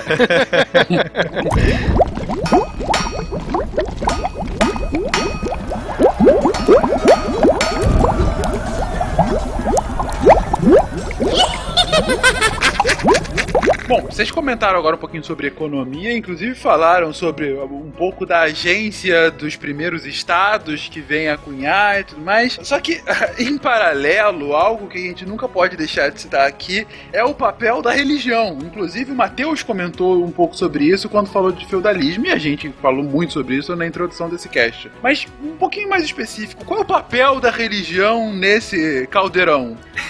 Bom, a igreja, ela, a primeira coisa que a gente tem que entender, não vou nem falar igreja, mas o cristianismo. Né? Fogueira! a igreja já é uma- Fogueira, fogueira, fogueira, é fogueira! uma- A primeira coisa da igreja, fogueira! o, cri- o cristianismo vai ter um papel central no medievo, mas ele também é plural, tá? Então é super importante pontuar isso. A igreja ela vai ter uma cara no começo, Santo Agostinho vai ter todo um caráter, depois com Santo Tomás de Aquino vai ter outro caráter, e por fim, quando a gente vai falando sobre a fogueira, vai ter outro caráter. Só que em todos esses momentos ela proveu alguma coisa e tirou outra. Só que o que ela proveu, o que ela tirou, foi mudando durante o tempo. No período mais alto da Idade Média, que aconteceu a partir do século XI, a gente vai ter o grande apogeu da Idade Média, que a igreja ela vai ter um papel muito importante para a ciência, que é o período que a gente chama de escolástica, com um pensamento tomista. Obviamente vai ter um cast sobre isso, mas é importante pontuar que houve um grande desenvolvimento científico nessa época. Claro que é uma protociência, né? A gente não está falando de método científico ainda. Mas olha só que interessante, o princípio da navalha de Ockham, que é um princípio importante, quando você vê o mesmo efeito sendo explicado por vários fenômenos, qual desses você vai? Que é o princípio da simplicidade, que norteou todo o pensamento científico, ele é um princípio medieval. Isso foi desenvolvido na Idade Média. A instituição universitária que a gente tem hoje, ela é medieval. Então, grandes filósofos e pensadores vão aparecer nesse contexto aqui da escolástica, no qual a igreja ela vai ter um papel para você entender a mente de Deus, você tem que fazer a experimentação. Não é mais vamos ler a Bíblia e a Bíblia, tudo que está escrito na Bíblia, que é o, né, a gente vê aí que as pessoas pegam literal aquela coisa da Bíblia, né? E estamos na Idade Média, lembre disso. Não pegue a Bíblia e leia, isso é uma metáfora, isso é uma alegoria e você tem que fazer a experimentação. A natureza é a forma de entender Deus. Vocês entendem que isso estava na Idade Média, no século 11 a 13? Então é super importante a gente pontuar isso. Depois eu tenho um cast, acho que a gente vai falar mais disso também. Isso aí, o meu xará, o William de Ockham, fala justamente isso. Pensar não é mais você tentar descobrir as palavras pretensamente usadas por Deus ou o sentido que ele atribuiu. Pensar deixa de ser uma atividade vinculada ao divino e passa a ser uma atividade humana, né? E aí nesse ponto ele também vai tocar justamente na importância da experiência para você determinar ordem, dependência, você tentando realizar várias experiências para tentar chegar a uma lei, uma pretensa lei sobre um determinado assunto. Não basta mais apenas a palavra divina ou a palavra clerical. Agora você busca as raízes do próprio método científico, a gente pode falar. Exato. E é legal que agora que esse homem medieval está se instruindo, a gente vai ver que ele é um homem muito engenhoso. A engenhosidade medieval eu acho que é uma das características mais importantes. Que é você ser criativo. Está numa situação de merda ali, é tudo difícil e tudo mais. Como é que você se reinventa? Você então a gente já viu que ele criou ferramentas, mecanizações. Só que agora a gente vai entrar num período, quando a gente está nesse auge da Idade Média, a gente vai estar num período de grandes mecanizações. Porque é, a gente vai ter as engrenagens que vão operar as forjas hidráulicas, quanto vão mover os ponteiros dos relógios. Então o relógio é uma invenção medieval. Então é uma época super mecanicista. Ah, A gente vai ter todo um aparato bélico com os armoreiros e os armeiros forjando o aço medieval. Né? Eu já falei lá atrás, a a gente está na idade do aço. A gente vai ter os alto-fornos consumindo uma quantidade enorme de carvão. Esse carvão vai ser tirado dessas florestas, vão ser queimadas. As grandes florestas foram queimadas nessa época, nessa época medieval. A Revolução Industrial depois vai queimar muito mais ainda, mas nesse período a gente tem tanto fumaça sendo expelida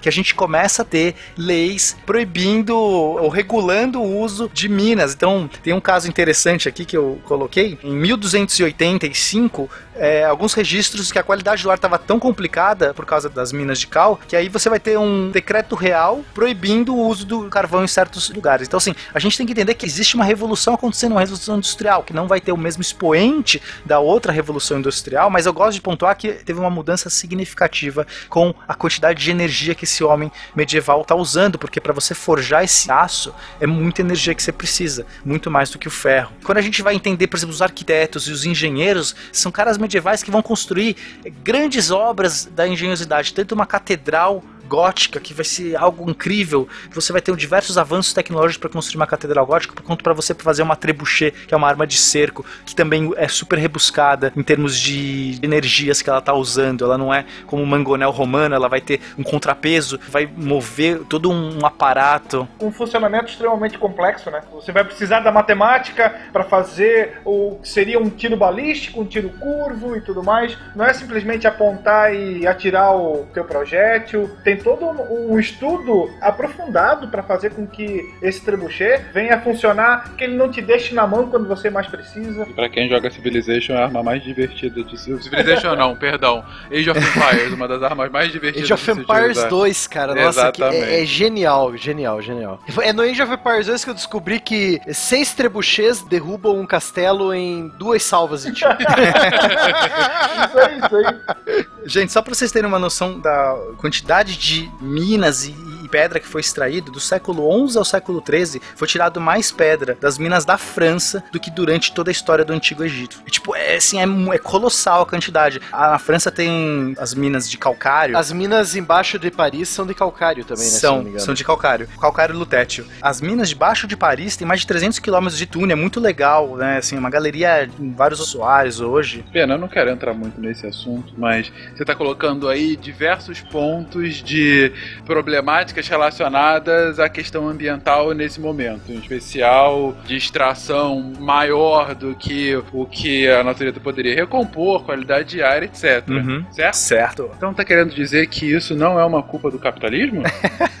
Eu tô falando que o capitalismo, suas bases já estavam ali, cara. Já estavam lançadas, assim, claro. Já estavam lançadas. Olha que isso é polêmico. Mas não vamos entrar nessa polêmica agora, porque, na verdade, Deus pune a Idade Média Europeia E você vai joga fogueira, a peste. E, junto com a fogueira, joga a peste pra eles, não é isso? Isso. Exatamente. Não foi isso, justamente isso, não foi Deus que colocou a peste? Foi Deus, a ira divina, né, como foi muito usado. Mas por que que aparece a peste, né? Assim, primeiro, peste existiu em todos os períodos da humanidade, gente. Tipo, né, até hoje tem peste. É até interessante falar que a gente vai falar dela mais um pouco também lá no nosso cast sobre Império Bizantino, que já estamos planejando, né? Nós vamos falar da grande peste da época de Justiniano, do ano 600, que matou acho que 25 milhões de pessoas no Império Bizantino inteiro. 300, 400 anos depois veio a peste negra, né? Então, pestes e epidemias sempre existiram e sempre existirão. É a mão invisível que move a história, as doenças. É verdade, é verdade. Mais uma coisa que jogam na Idade Média, além da fogueira, é a peste, como se fosse algo exclusivo e único da Idade Média. Não, não foi. Mas obviamente tem um papel importante. Essa peste, a peste negra que a gente está falando, que foi a, a mais é, emblemática da Idade Média, ela acontece no finalzinho da Idade Média. A gente já está ali nos meados do século XIV. Então, assim, fechando já as portas da Idade Média. Por quê? Porque a gente já está indo para a Idade Moderna. A gente já está com uma tecnologia muito avançada, com uma exploração da natureza bastante forte, evidente. A gente está com situações insalubres nas cidades, porque está juntando muita gente nessas cidades. Muita gente junta, né? O que vai favorecer justamente o aparecimento de uma grande epidemia, com condições sanitárias que não são das melhores. Exato. E aí a gente dá adeus à Idade Média, né? Então a peste, ela vai pontuar basicamente as características da Idade Moderna. Esse novo homem medieval, ele já é amadurecido, ele não é mais aquele o homem medieval ingênuo. A gente já passou por todos esses mil anos aí que a gente né, deu uma pincelada agora, foi só uma pincelada para vocês terem uma noção. A economia avançou muito, a tecnologia avançou muito, a agricultura avançou muito e a gente finalmente agora está numa condição muito crítica né, dessas estruturas urbanas, que vai ser a característica a partir de agora da Idade Moderna. Aquela tripartição social não funciona mais, né? Já não tem mais sentido, né? Exatamente. A gente tem um mercador muito poderoso, a gente tem os trabalhadores livres que não se parecem com servos nem de longe, As porque cidades livres que auto se governam. Que não tem um dono necessariamente, né? Exato. O próprio Sacro Império Romano com a ideia de eleger o imperador e não direto do berço, né? Então qualquer um dos príncipes dos países do Sacro Império Romano podem virar imperador, né? Então é uma coisa interessante. E outro ponto legal é que a gente tem o início da formação dos estados modernos, porque agora a gente vai ter no finalzinho da Idade Média, a gente vai ter uma França que vai se chamar de França, uma Inglaterra vai começar a se chamar de Inglaterra. Então a gente está nos primórdios desse estado moderno. O início do fortalecimento do poder do rei, né? Em detrimento àqueles vários senhores feudais que antes existiam naquele mesmo território do que vai ser uma nação ou que vai se constituir um novo império. Perfeito.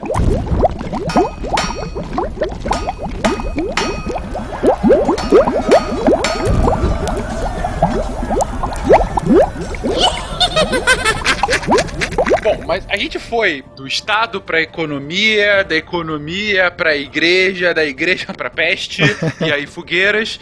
Mas um ponto que é inerente ao imaginário romântico que a gente tem hoje da Idade Média é a questão do belicismo, que foi citado rapidamente quando a gente colocou dos estratos sociais e como o nobre fazia guerra e o camponês ia obrigado à mesma. Mas que características em geral que a gente tem aí? Então, tem um lance que é bem particular da Idade Média e vai acabar trazendo. Por que, que esse belicismo? Por que, que a gente vai ter esse caráter do cavaleiro tão forte em todo o período medieval? Isso vai acontecer do tipo de relação que vai surgir com a Idade Média. Enquanto que nos grandes impérios era muito comum a gente ver algo de cima para baixo, ou seja, você tem ali um imperador que vai expandindo o seu território, vai expandindo o seu território, vai tomando tudo para si e aquilo vai virando o seu império. Na Idade Média, como a gente tem uma pluralidade de feudos se formando, não foi assim, não teve um grande. Tirando em alguns momentos que você vai ter essa figura, mas como é que os reinos se formam na Idade Média? Você vai tendo esses diversos feudos, cada um com seu líder. Né? O Mateus já falou um pouco disso. E aí, o líder dos líderes vai ser escolhido para ser o, o rei daquela região. E aí, cada um vai ter a sua autonomia. Ou seja, esse rei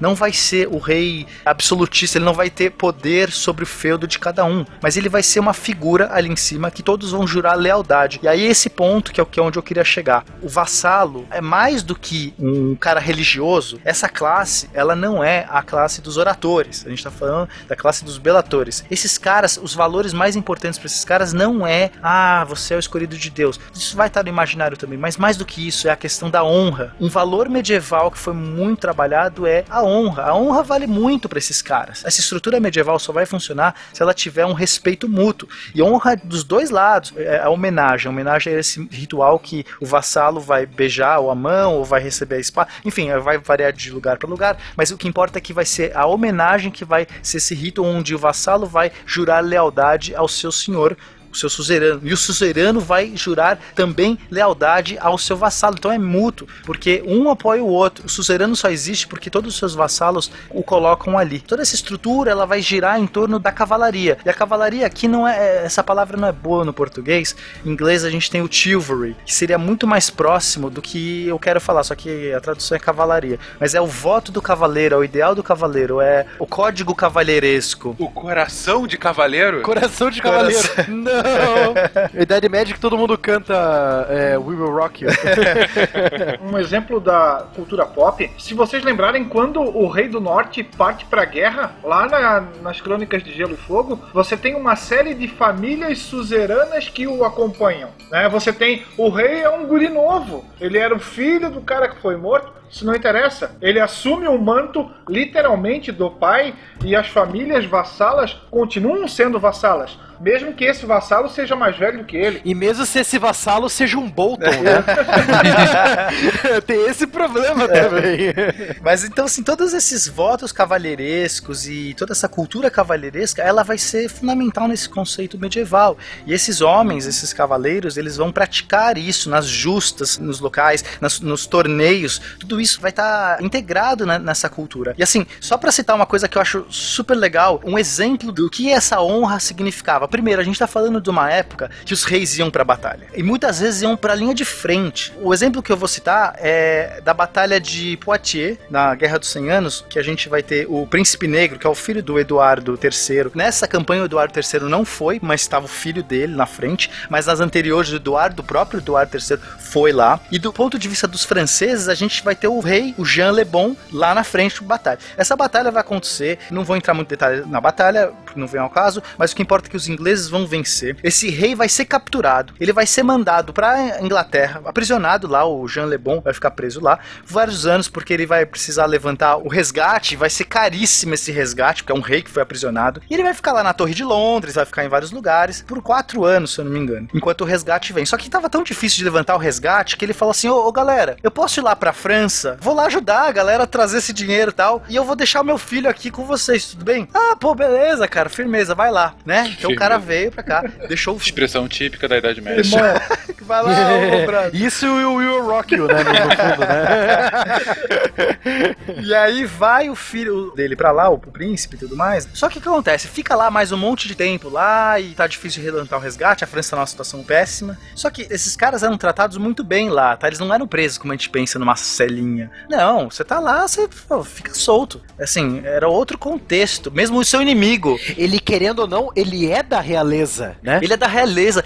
O seu inimigo é tratado com cordialidade. Pô, você prendeu o rei, cara, é o rei. O inimigo, tipo, entende isso, cara. É muito louco. Só que aí o cara se inj- injuriou, o príncipe, e fugiu. Fugiu, apareceu na França lá. Oi, pai, cheguei. O pai virou, seria ótimo, que não precisa pagar mais resgate, porra nenhuma. Tá aqui, ó, pronto, fugi. Você fugiu, seu moleque travesso. Volta lá agora. E a minha honra fica onde? Eu fui preso. E aí o rei volta, o rei, o próprio rei. Você ah, sai daqui, você, você não vale porra nenhuma. E o próprio rei volta pra Inglaterra pra ficar preso. Depois ele morre três meses depois. tipo, é engraçado, mas ele tem um problema lá de saúde e morre. É, e, e essa ideia dele falar, ó, me solta que eu vou lá ajudar a levantar o resgate, não era um caô, era realmente o que ele queria fazer. Tanto é que quando o filho foge e aparece em casa, ele falou: pô, não era assim, não era isso. Tu tinha que ficar lá até eu levantar a grana necessária. Exato, cadê a honra, né, de você fugir? Exatamente. Você foi preso, você foi preso em um combate e, portanto, se você perdeu, né, no- o rei, não, eu perdi, eu devo lá, eu só tô vindo aqui pra ajudar. E o rei volta. Então, assim, realmente é, é muito legal. Tem também um exagero, às vezes, do romantismo e tudo mais. Tem os caras que não são honestos, não tem essa honra, né? Como vai ter tudo em todo lugar, mas a cultura, o ideal existe. E muitos nobres, muitos reis, muitos cavaleiros seguiam esse código e praticavam isso. Então era só isso que eu queria, tipo, realmente trazer nesse ideal medieval, né? Que era o período que os reis iam para as batalhas e, e existia toda essa questão do código cavalheiresco ali, pelo menos como um ideal por trás, como utopia a ser atingida, porque na prática os vícios impediam, mas que existia. Bom, nesse ritmo então de saudosismo dos tempos que não voltam mais, quando os reis eram respeitados, quando ainda havia cavalheirismo no mundo, a gente encerra por aqui. Então, gente. Ai, as fogueiras, que saudade das fogueiras. Grande. Aqueciam nossos corações, né? Como era lindo.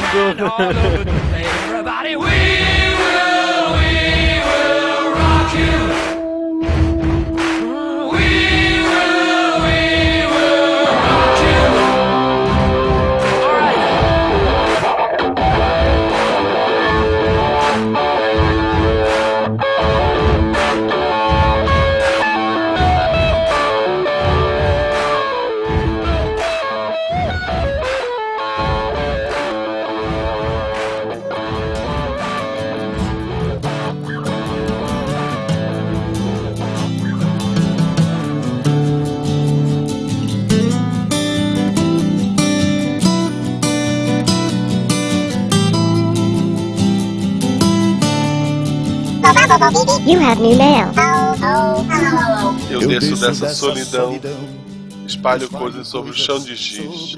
A mero devaneios deviantes derivados a bem-vindos à nossa detenção local onde recebemos suas cartas, seja elas físicas, virtuais ou etéreas. Lemos seus recados e conversamos sobre projetos. Eu sou Marcelo Guaxinim. Eu sou a Fernanda. Eu sou o Tarek. Eu sou a Jujuba. Eu sou o William, eu vou falar do meu projeto aqui pra vocês? Boa! E então, antes de começarmos a leitura de e-mails da semana, tem leitura de e-mails. Tem. Se você ouviu os e-mails da semana passada, não teve e-mails, eu espero muito que tu tenha escutado até os últimos segundos. Eu tenho muito prazer em ter escrito aquela cena final.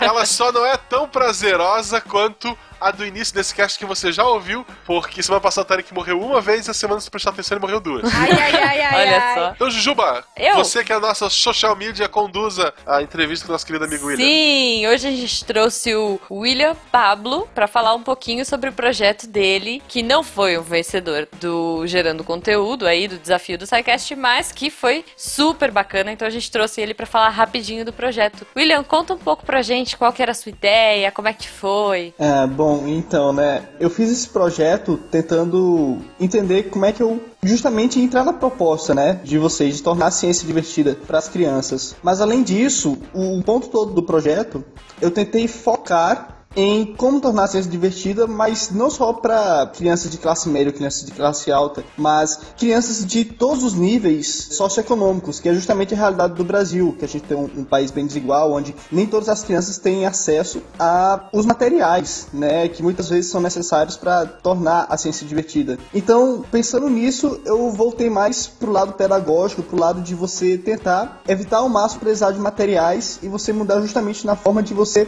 ensinar verbalmente ou você ensinar com o menor custo possível, entende? Então, o meu projeto foi todo direcionado para esse lado. Sim. Não, e o seu projeto tinha páginas e mais páginas. É praticamente um artigo, William. É, eu, eu achei bem, bem interessante essa experiência porque, assim, eu realmente estudei para fazer esse projeto, fui atrás de artigos, baixei, li, li, li, li. E foi uma coisa bem interessante, porque mesmo que eu não tenha ganhado propriamente, né, o, o desafio SciCast, serviu para mim também, porque eu aprendi muitas coisas em relação ao assunto que eu não sabia também, né. Então, obrigado a vocês por me proporcionar esse aprendizado, né. Ah, que legal, William. Eu vou te falar que foi muito difícil de decidir. A gente sofreu muito, assim. Foi bem difícil, o que nos deixou muito feliz, né? Porque são trabalhos excelentes. A minha sugestão, e aí um pedido meu aqui pra você, é se a gente pode colocar o seu texto no Deviante, de repente. Publicar isso, porque assim, é tão legal, é uma pesquisa profunda, e dá pra ver, assim, que você foi atrás de muita coisa e que a gente não vai ter tempo de falar aqui. Assim, não foi como o Monks, né? Que era uma coisa específica, mas foi feito todo em etapas, né? Então eu acho que vale muito a gente divulgar isso aí. Se você autorizar, a gente coloca. Tá super autorizado, pode divulgar pra onde você quiser, pode publicar, fazer o que quiser, tá? Quanto mais de divulgar, melhor. É, que bom, que bom, porque se tu tivesse dito não, a gente tinha cortado também. Se tivesse dito não, eu ia ficar com cara de sem graça. assim, Imagina, imagina, isso aí é. Eu, eu sou, eu sou a favor do, do conhecimento, assim, tem, tem que liberar mesmo pras pessoas, né? Inclusive na ciência, né? Que tem muito artigo fechado, né?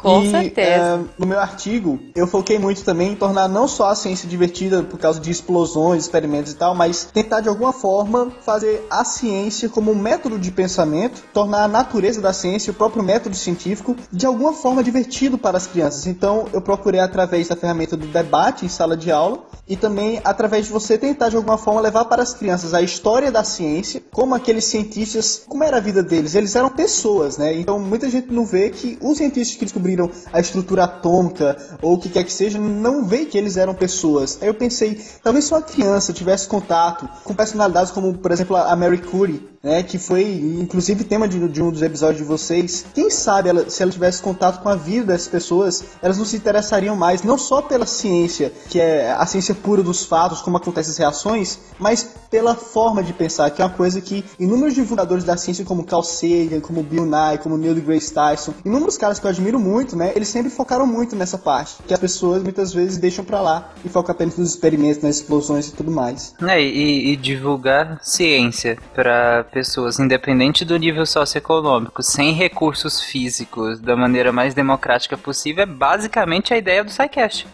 não é? Exatamente. eu inclusive citei o SciCast no meu artigo, né?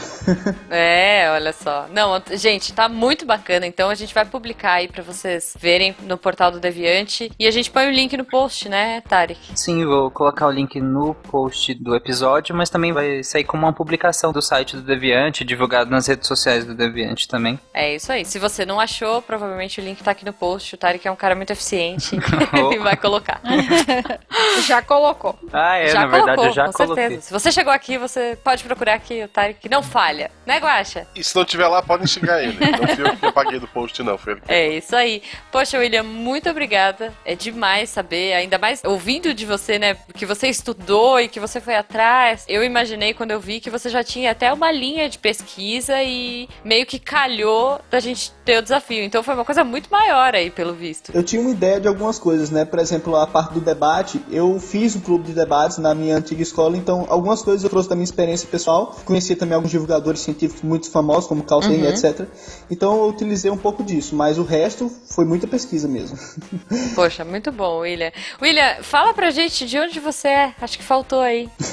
Então, eu tô morando no interior da Paraíba, na cidadezinha chamada Pombal. Tenho uns 30 mil habitantes, é muito pequena. Olha só. Aposto que é maior que Gaspar. Gaspar tem quase o dobro. Ah, como assim? Gaspar, pra mim, tem você e o William. O outro William. Isso.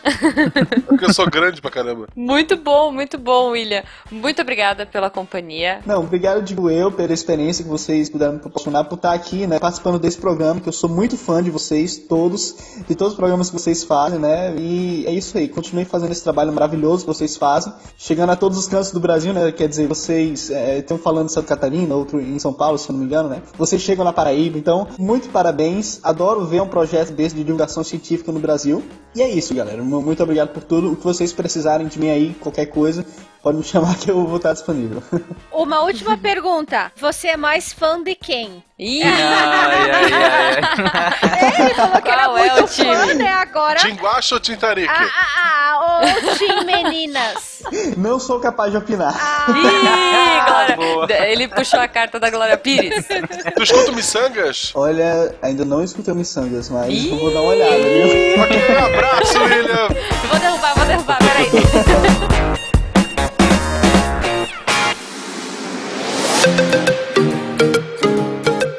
Tarek, Oi, por que eu cantei Zé Ramalho hoje? por que você cantou Zé Ramalho? Pela sua voz? Qual foi o motivo da minha escolha? Eu sei, eu As sei. beterrabas. Nada a ver. Não, eu sei. Qual foi, Jujuba? Porque porque você espalha coisas sobre um chão de giz e normalmente quando você risca o chão com giz é porque a pessoa morreu. Não? Ele é da Paraíba. Ah, mas eu tentei, gente. Eu tentei. Foi uma Não? homenagem ao, ao convidado. Vocês são muito fracos. Ah, eu estava devaneando aqui. Que isso? Voltando agora, então, por favor. Se você quiser saber qual é a caixa postal, volta semana que vem ou procura um episódio antigo. Sim. E vamos direto para a leitura de e-mails. E o primeiro e-mail é meu. Quem viu o e-mail foi o Silmar, Quem? que ele Rico é Silmar? former Mas podcaster. ele é o silmar.jeremia.bis. Isso. ele é former podcast, ou seja, ele é formador de podcast. Ele comenta que ele é de Chapecó e o corpo da mensagem é comentando. Ah, comentando o comentário. Comentando comentário.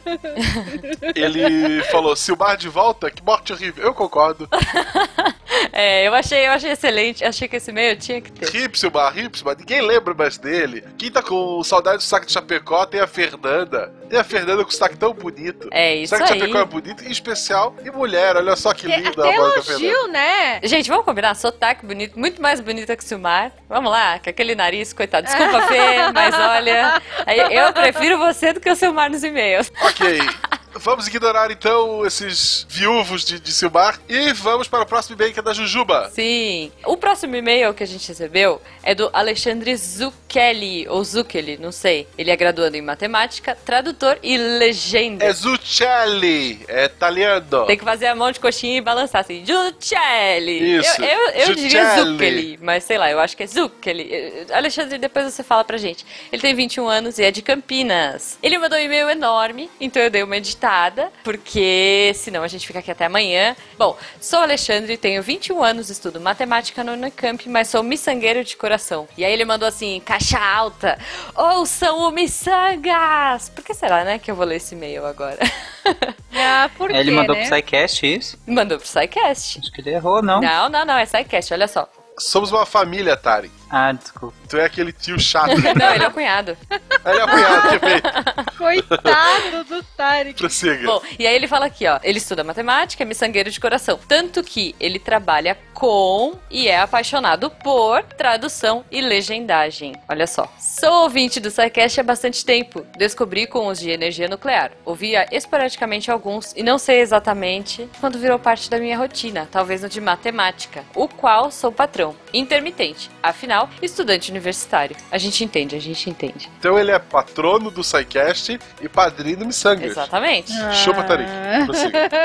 Logo, o e-mail já deveria ter sido enviado há muito tempo, porém nunca sentia que realmente contribuiria de alguma forma, até ouvir a conversa sobre o projeto ganhador do desafio Gerando Conteúdo. Projeto genial, mal posso esperar para vê-lo implantado nas salas de aula. Ao comentarem que a plataforma seria de grande ajuda aos professores, já que poderia eliminar a necessidade de corrigir exercícios ou que poderia gerar relatórios, lembrei-me na hora de uma plataforma que permite esse tipo de coisa, de uma forma bem menos divertida, infelizmente. Essa plataforma se chama Moodle, um software livre e que recebe constantes atualizações e melhorias. É uma plataforma visual de apoio à aprendizagem utilizada no mundo todo, incluindo várias universidades brasileiras, onde é possível ministrar cursos completos, servir de apoio a aulas ou funcionar como fóruns de discussão. Permite a criação de questionários que podem ser automaticamente corrigidos, aplicar avaliações e diversas outras funções. Por ser software livre, pode ser adaptado de diferentes formas para suprir as necessidades de cada curso. É, tem muito curso que usa como EAD, né? Como É, então ele colocou aqui, ó, é costumeiramente voltado, ao menos aqui no Brasil, para nível superior, como apoio às aulas presenciais ou cursos de EAD. Aí ele coloca, talvez por isso, ou por não ser tão divertido quanto o Monks, propõe a um grande número de alunos e professores que não sabem sobre a sua existência ou capacidade. Assim, passei para deixar esse recadinho aos professores que querem tentar algo diferente com seus alunos ou pessoas que estão atrás de uma plataforma interessante para fazer algum curso ou fórum de discussão. Se muitos já conhecerem a plataforma, ótimo. Se poucos conheciam, deem uma olhada, ela pode ser bem legal. Ele mandou aqui um PS. Guaxa, Ah. te amo, mas sou Team Tarek em muitas situações. E aí Mas ele colocou ama, aqui. mas que ele ama. Também sempre odiei as musiquinhas. Tá Pode vendo? parecer absurdo, mas ele não é a única pessoa morta por dentro. Olha só, Gosto, te amo, mas sou morto por dentro igual o Tarik, ok? E no final das contas, eu não sei se ele elogiou o Tarek, se ele. Não sei, eu não Adorei, entendi. obrigado. Gente, eu não entendi. Ele fez vários outros comentários, mas, gente, tá muito grande. A gente tem um papo grande aí no começo, então eu vou pular, tá? Muito obrigado, Alexandre. Continuem sempre nos apoiando, participando, conversando, sendo nosso amigo e tente ressuscitar por dentro. Isso. Não. Fernanda, por favor, leia o próximo e-mail. O próximo e-mail é do Walter Alves de Paula Neto. Ele é estudante, tem 23 anos e é de Viçosa. Olá, Psycasters. Me chamo Walter, tenho 23 anos e sou estudante de bacharelado em História na Universidade Federal de Viçosa. Ao ouvir o SciCast 137, Por que Viajar? Na parte em que falavam das explorações realizadas por monarcas no século XIX, me lembrei de Dom Pedro II e de suas viagens. Em muitas delas, o imperador, publicamente um nerd, coletava diversos exemplares de plantas, animais, objetos antigos de diversas civilizações e até mesmo uma múmia. Que recebeu de presente do vice-rei do Egito, quando Quem enviado. nunca, né? é bem problemático. Não, não, olha só, vamos pensar. Lá vem. É bem problemático tu receber uma múmia. Porque tu pode achar que ela não. Ela simplesmente ainda tá embrulhada. Tu vai tirando pra ver o que tem dentro e acaba destruindo o Meu presente. Deus!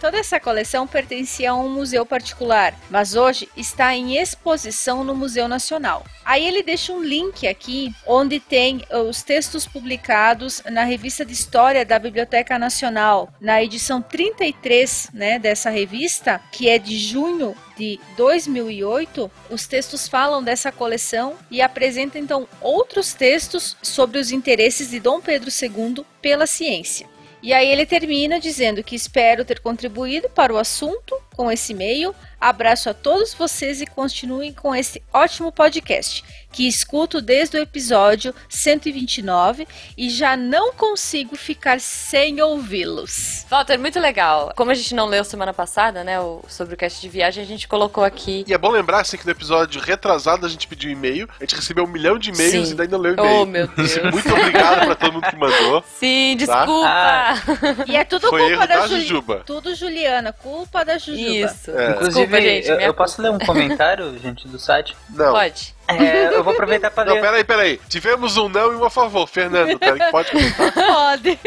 Obrigado. 2 a 1 um, Tarek, por favor. Obrigado. Eu vou ler um comentário do site para incentivar vocês, ouvintes, aí lá, comentar no nosso site. Então, eu vou ler o comentário do Igor Vieira. Que é Tamo junto, Tarek. Tenho 16 anos e estou no segundo ano do ensino médio. E também odeio essas músicas que os professores de biologia ficam passando para os alunos decorarem coisas. Oh. Abraço, Igor. Ah, Cara, tão novinho e já morto por dentro. Que triste isso. Não, ainda tem salvação, ele tem 16 anos. É, a gente quer. A gente tá estudando pra fazer um próximo Psycast, vai ser Morte em Vida. Oh, meu legal. Deus. É, vai ser a biografia do Tarek. É, Morte em Vida. Vamos ao próximo e-mail, que é o e-mail do Werther. Olha. Cara, olha só, a gente escolheu quatro e-mails pra ler. Um é do Silmar, um é do Werther. A gente é muito idiota, cara. Não, mas olha só. Silmar não é o nosso Silmar. É, claro que é. Não, imagina. Olha, o Tarek vai concordar comigo. Eu acho que esse Silmar é tão diferente do Silmar quanto aquele porteiro. Com é, certeza, noturno. com certeza.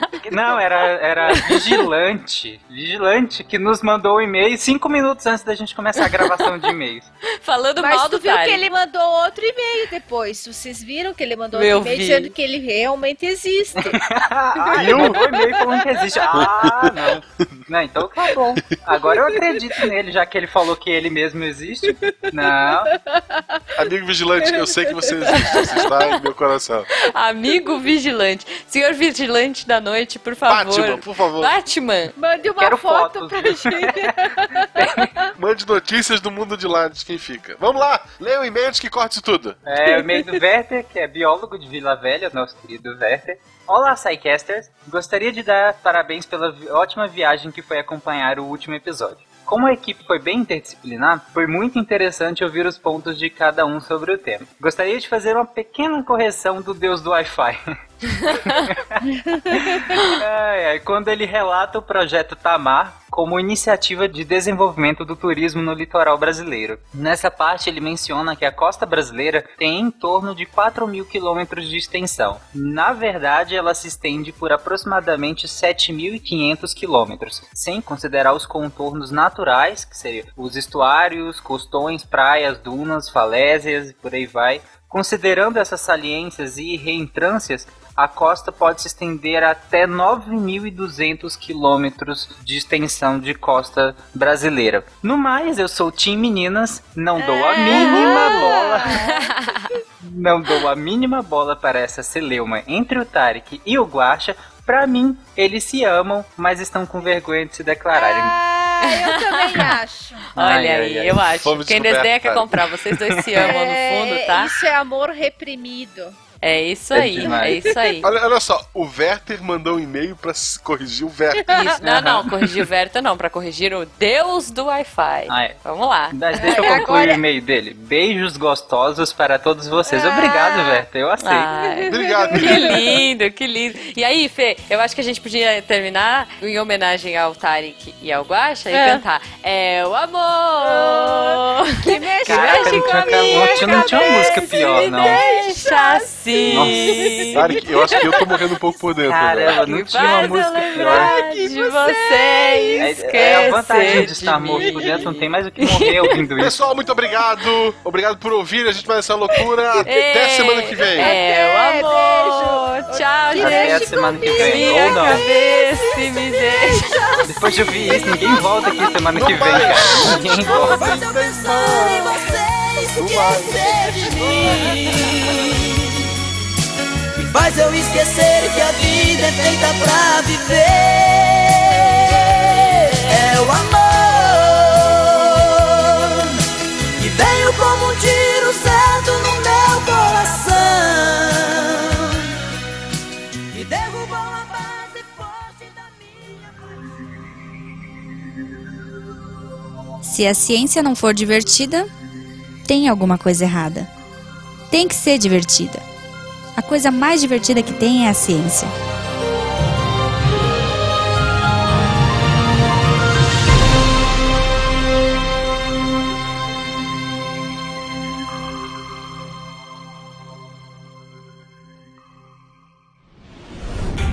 Este programa foi editado por Tapcast. Edições e Produções de Podcast.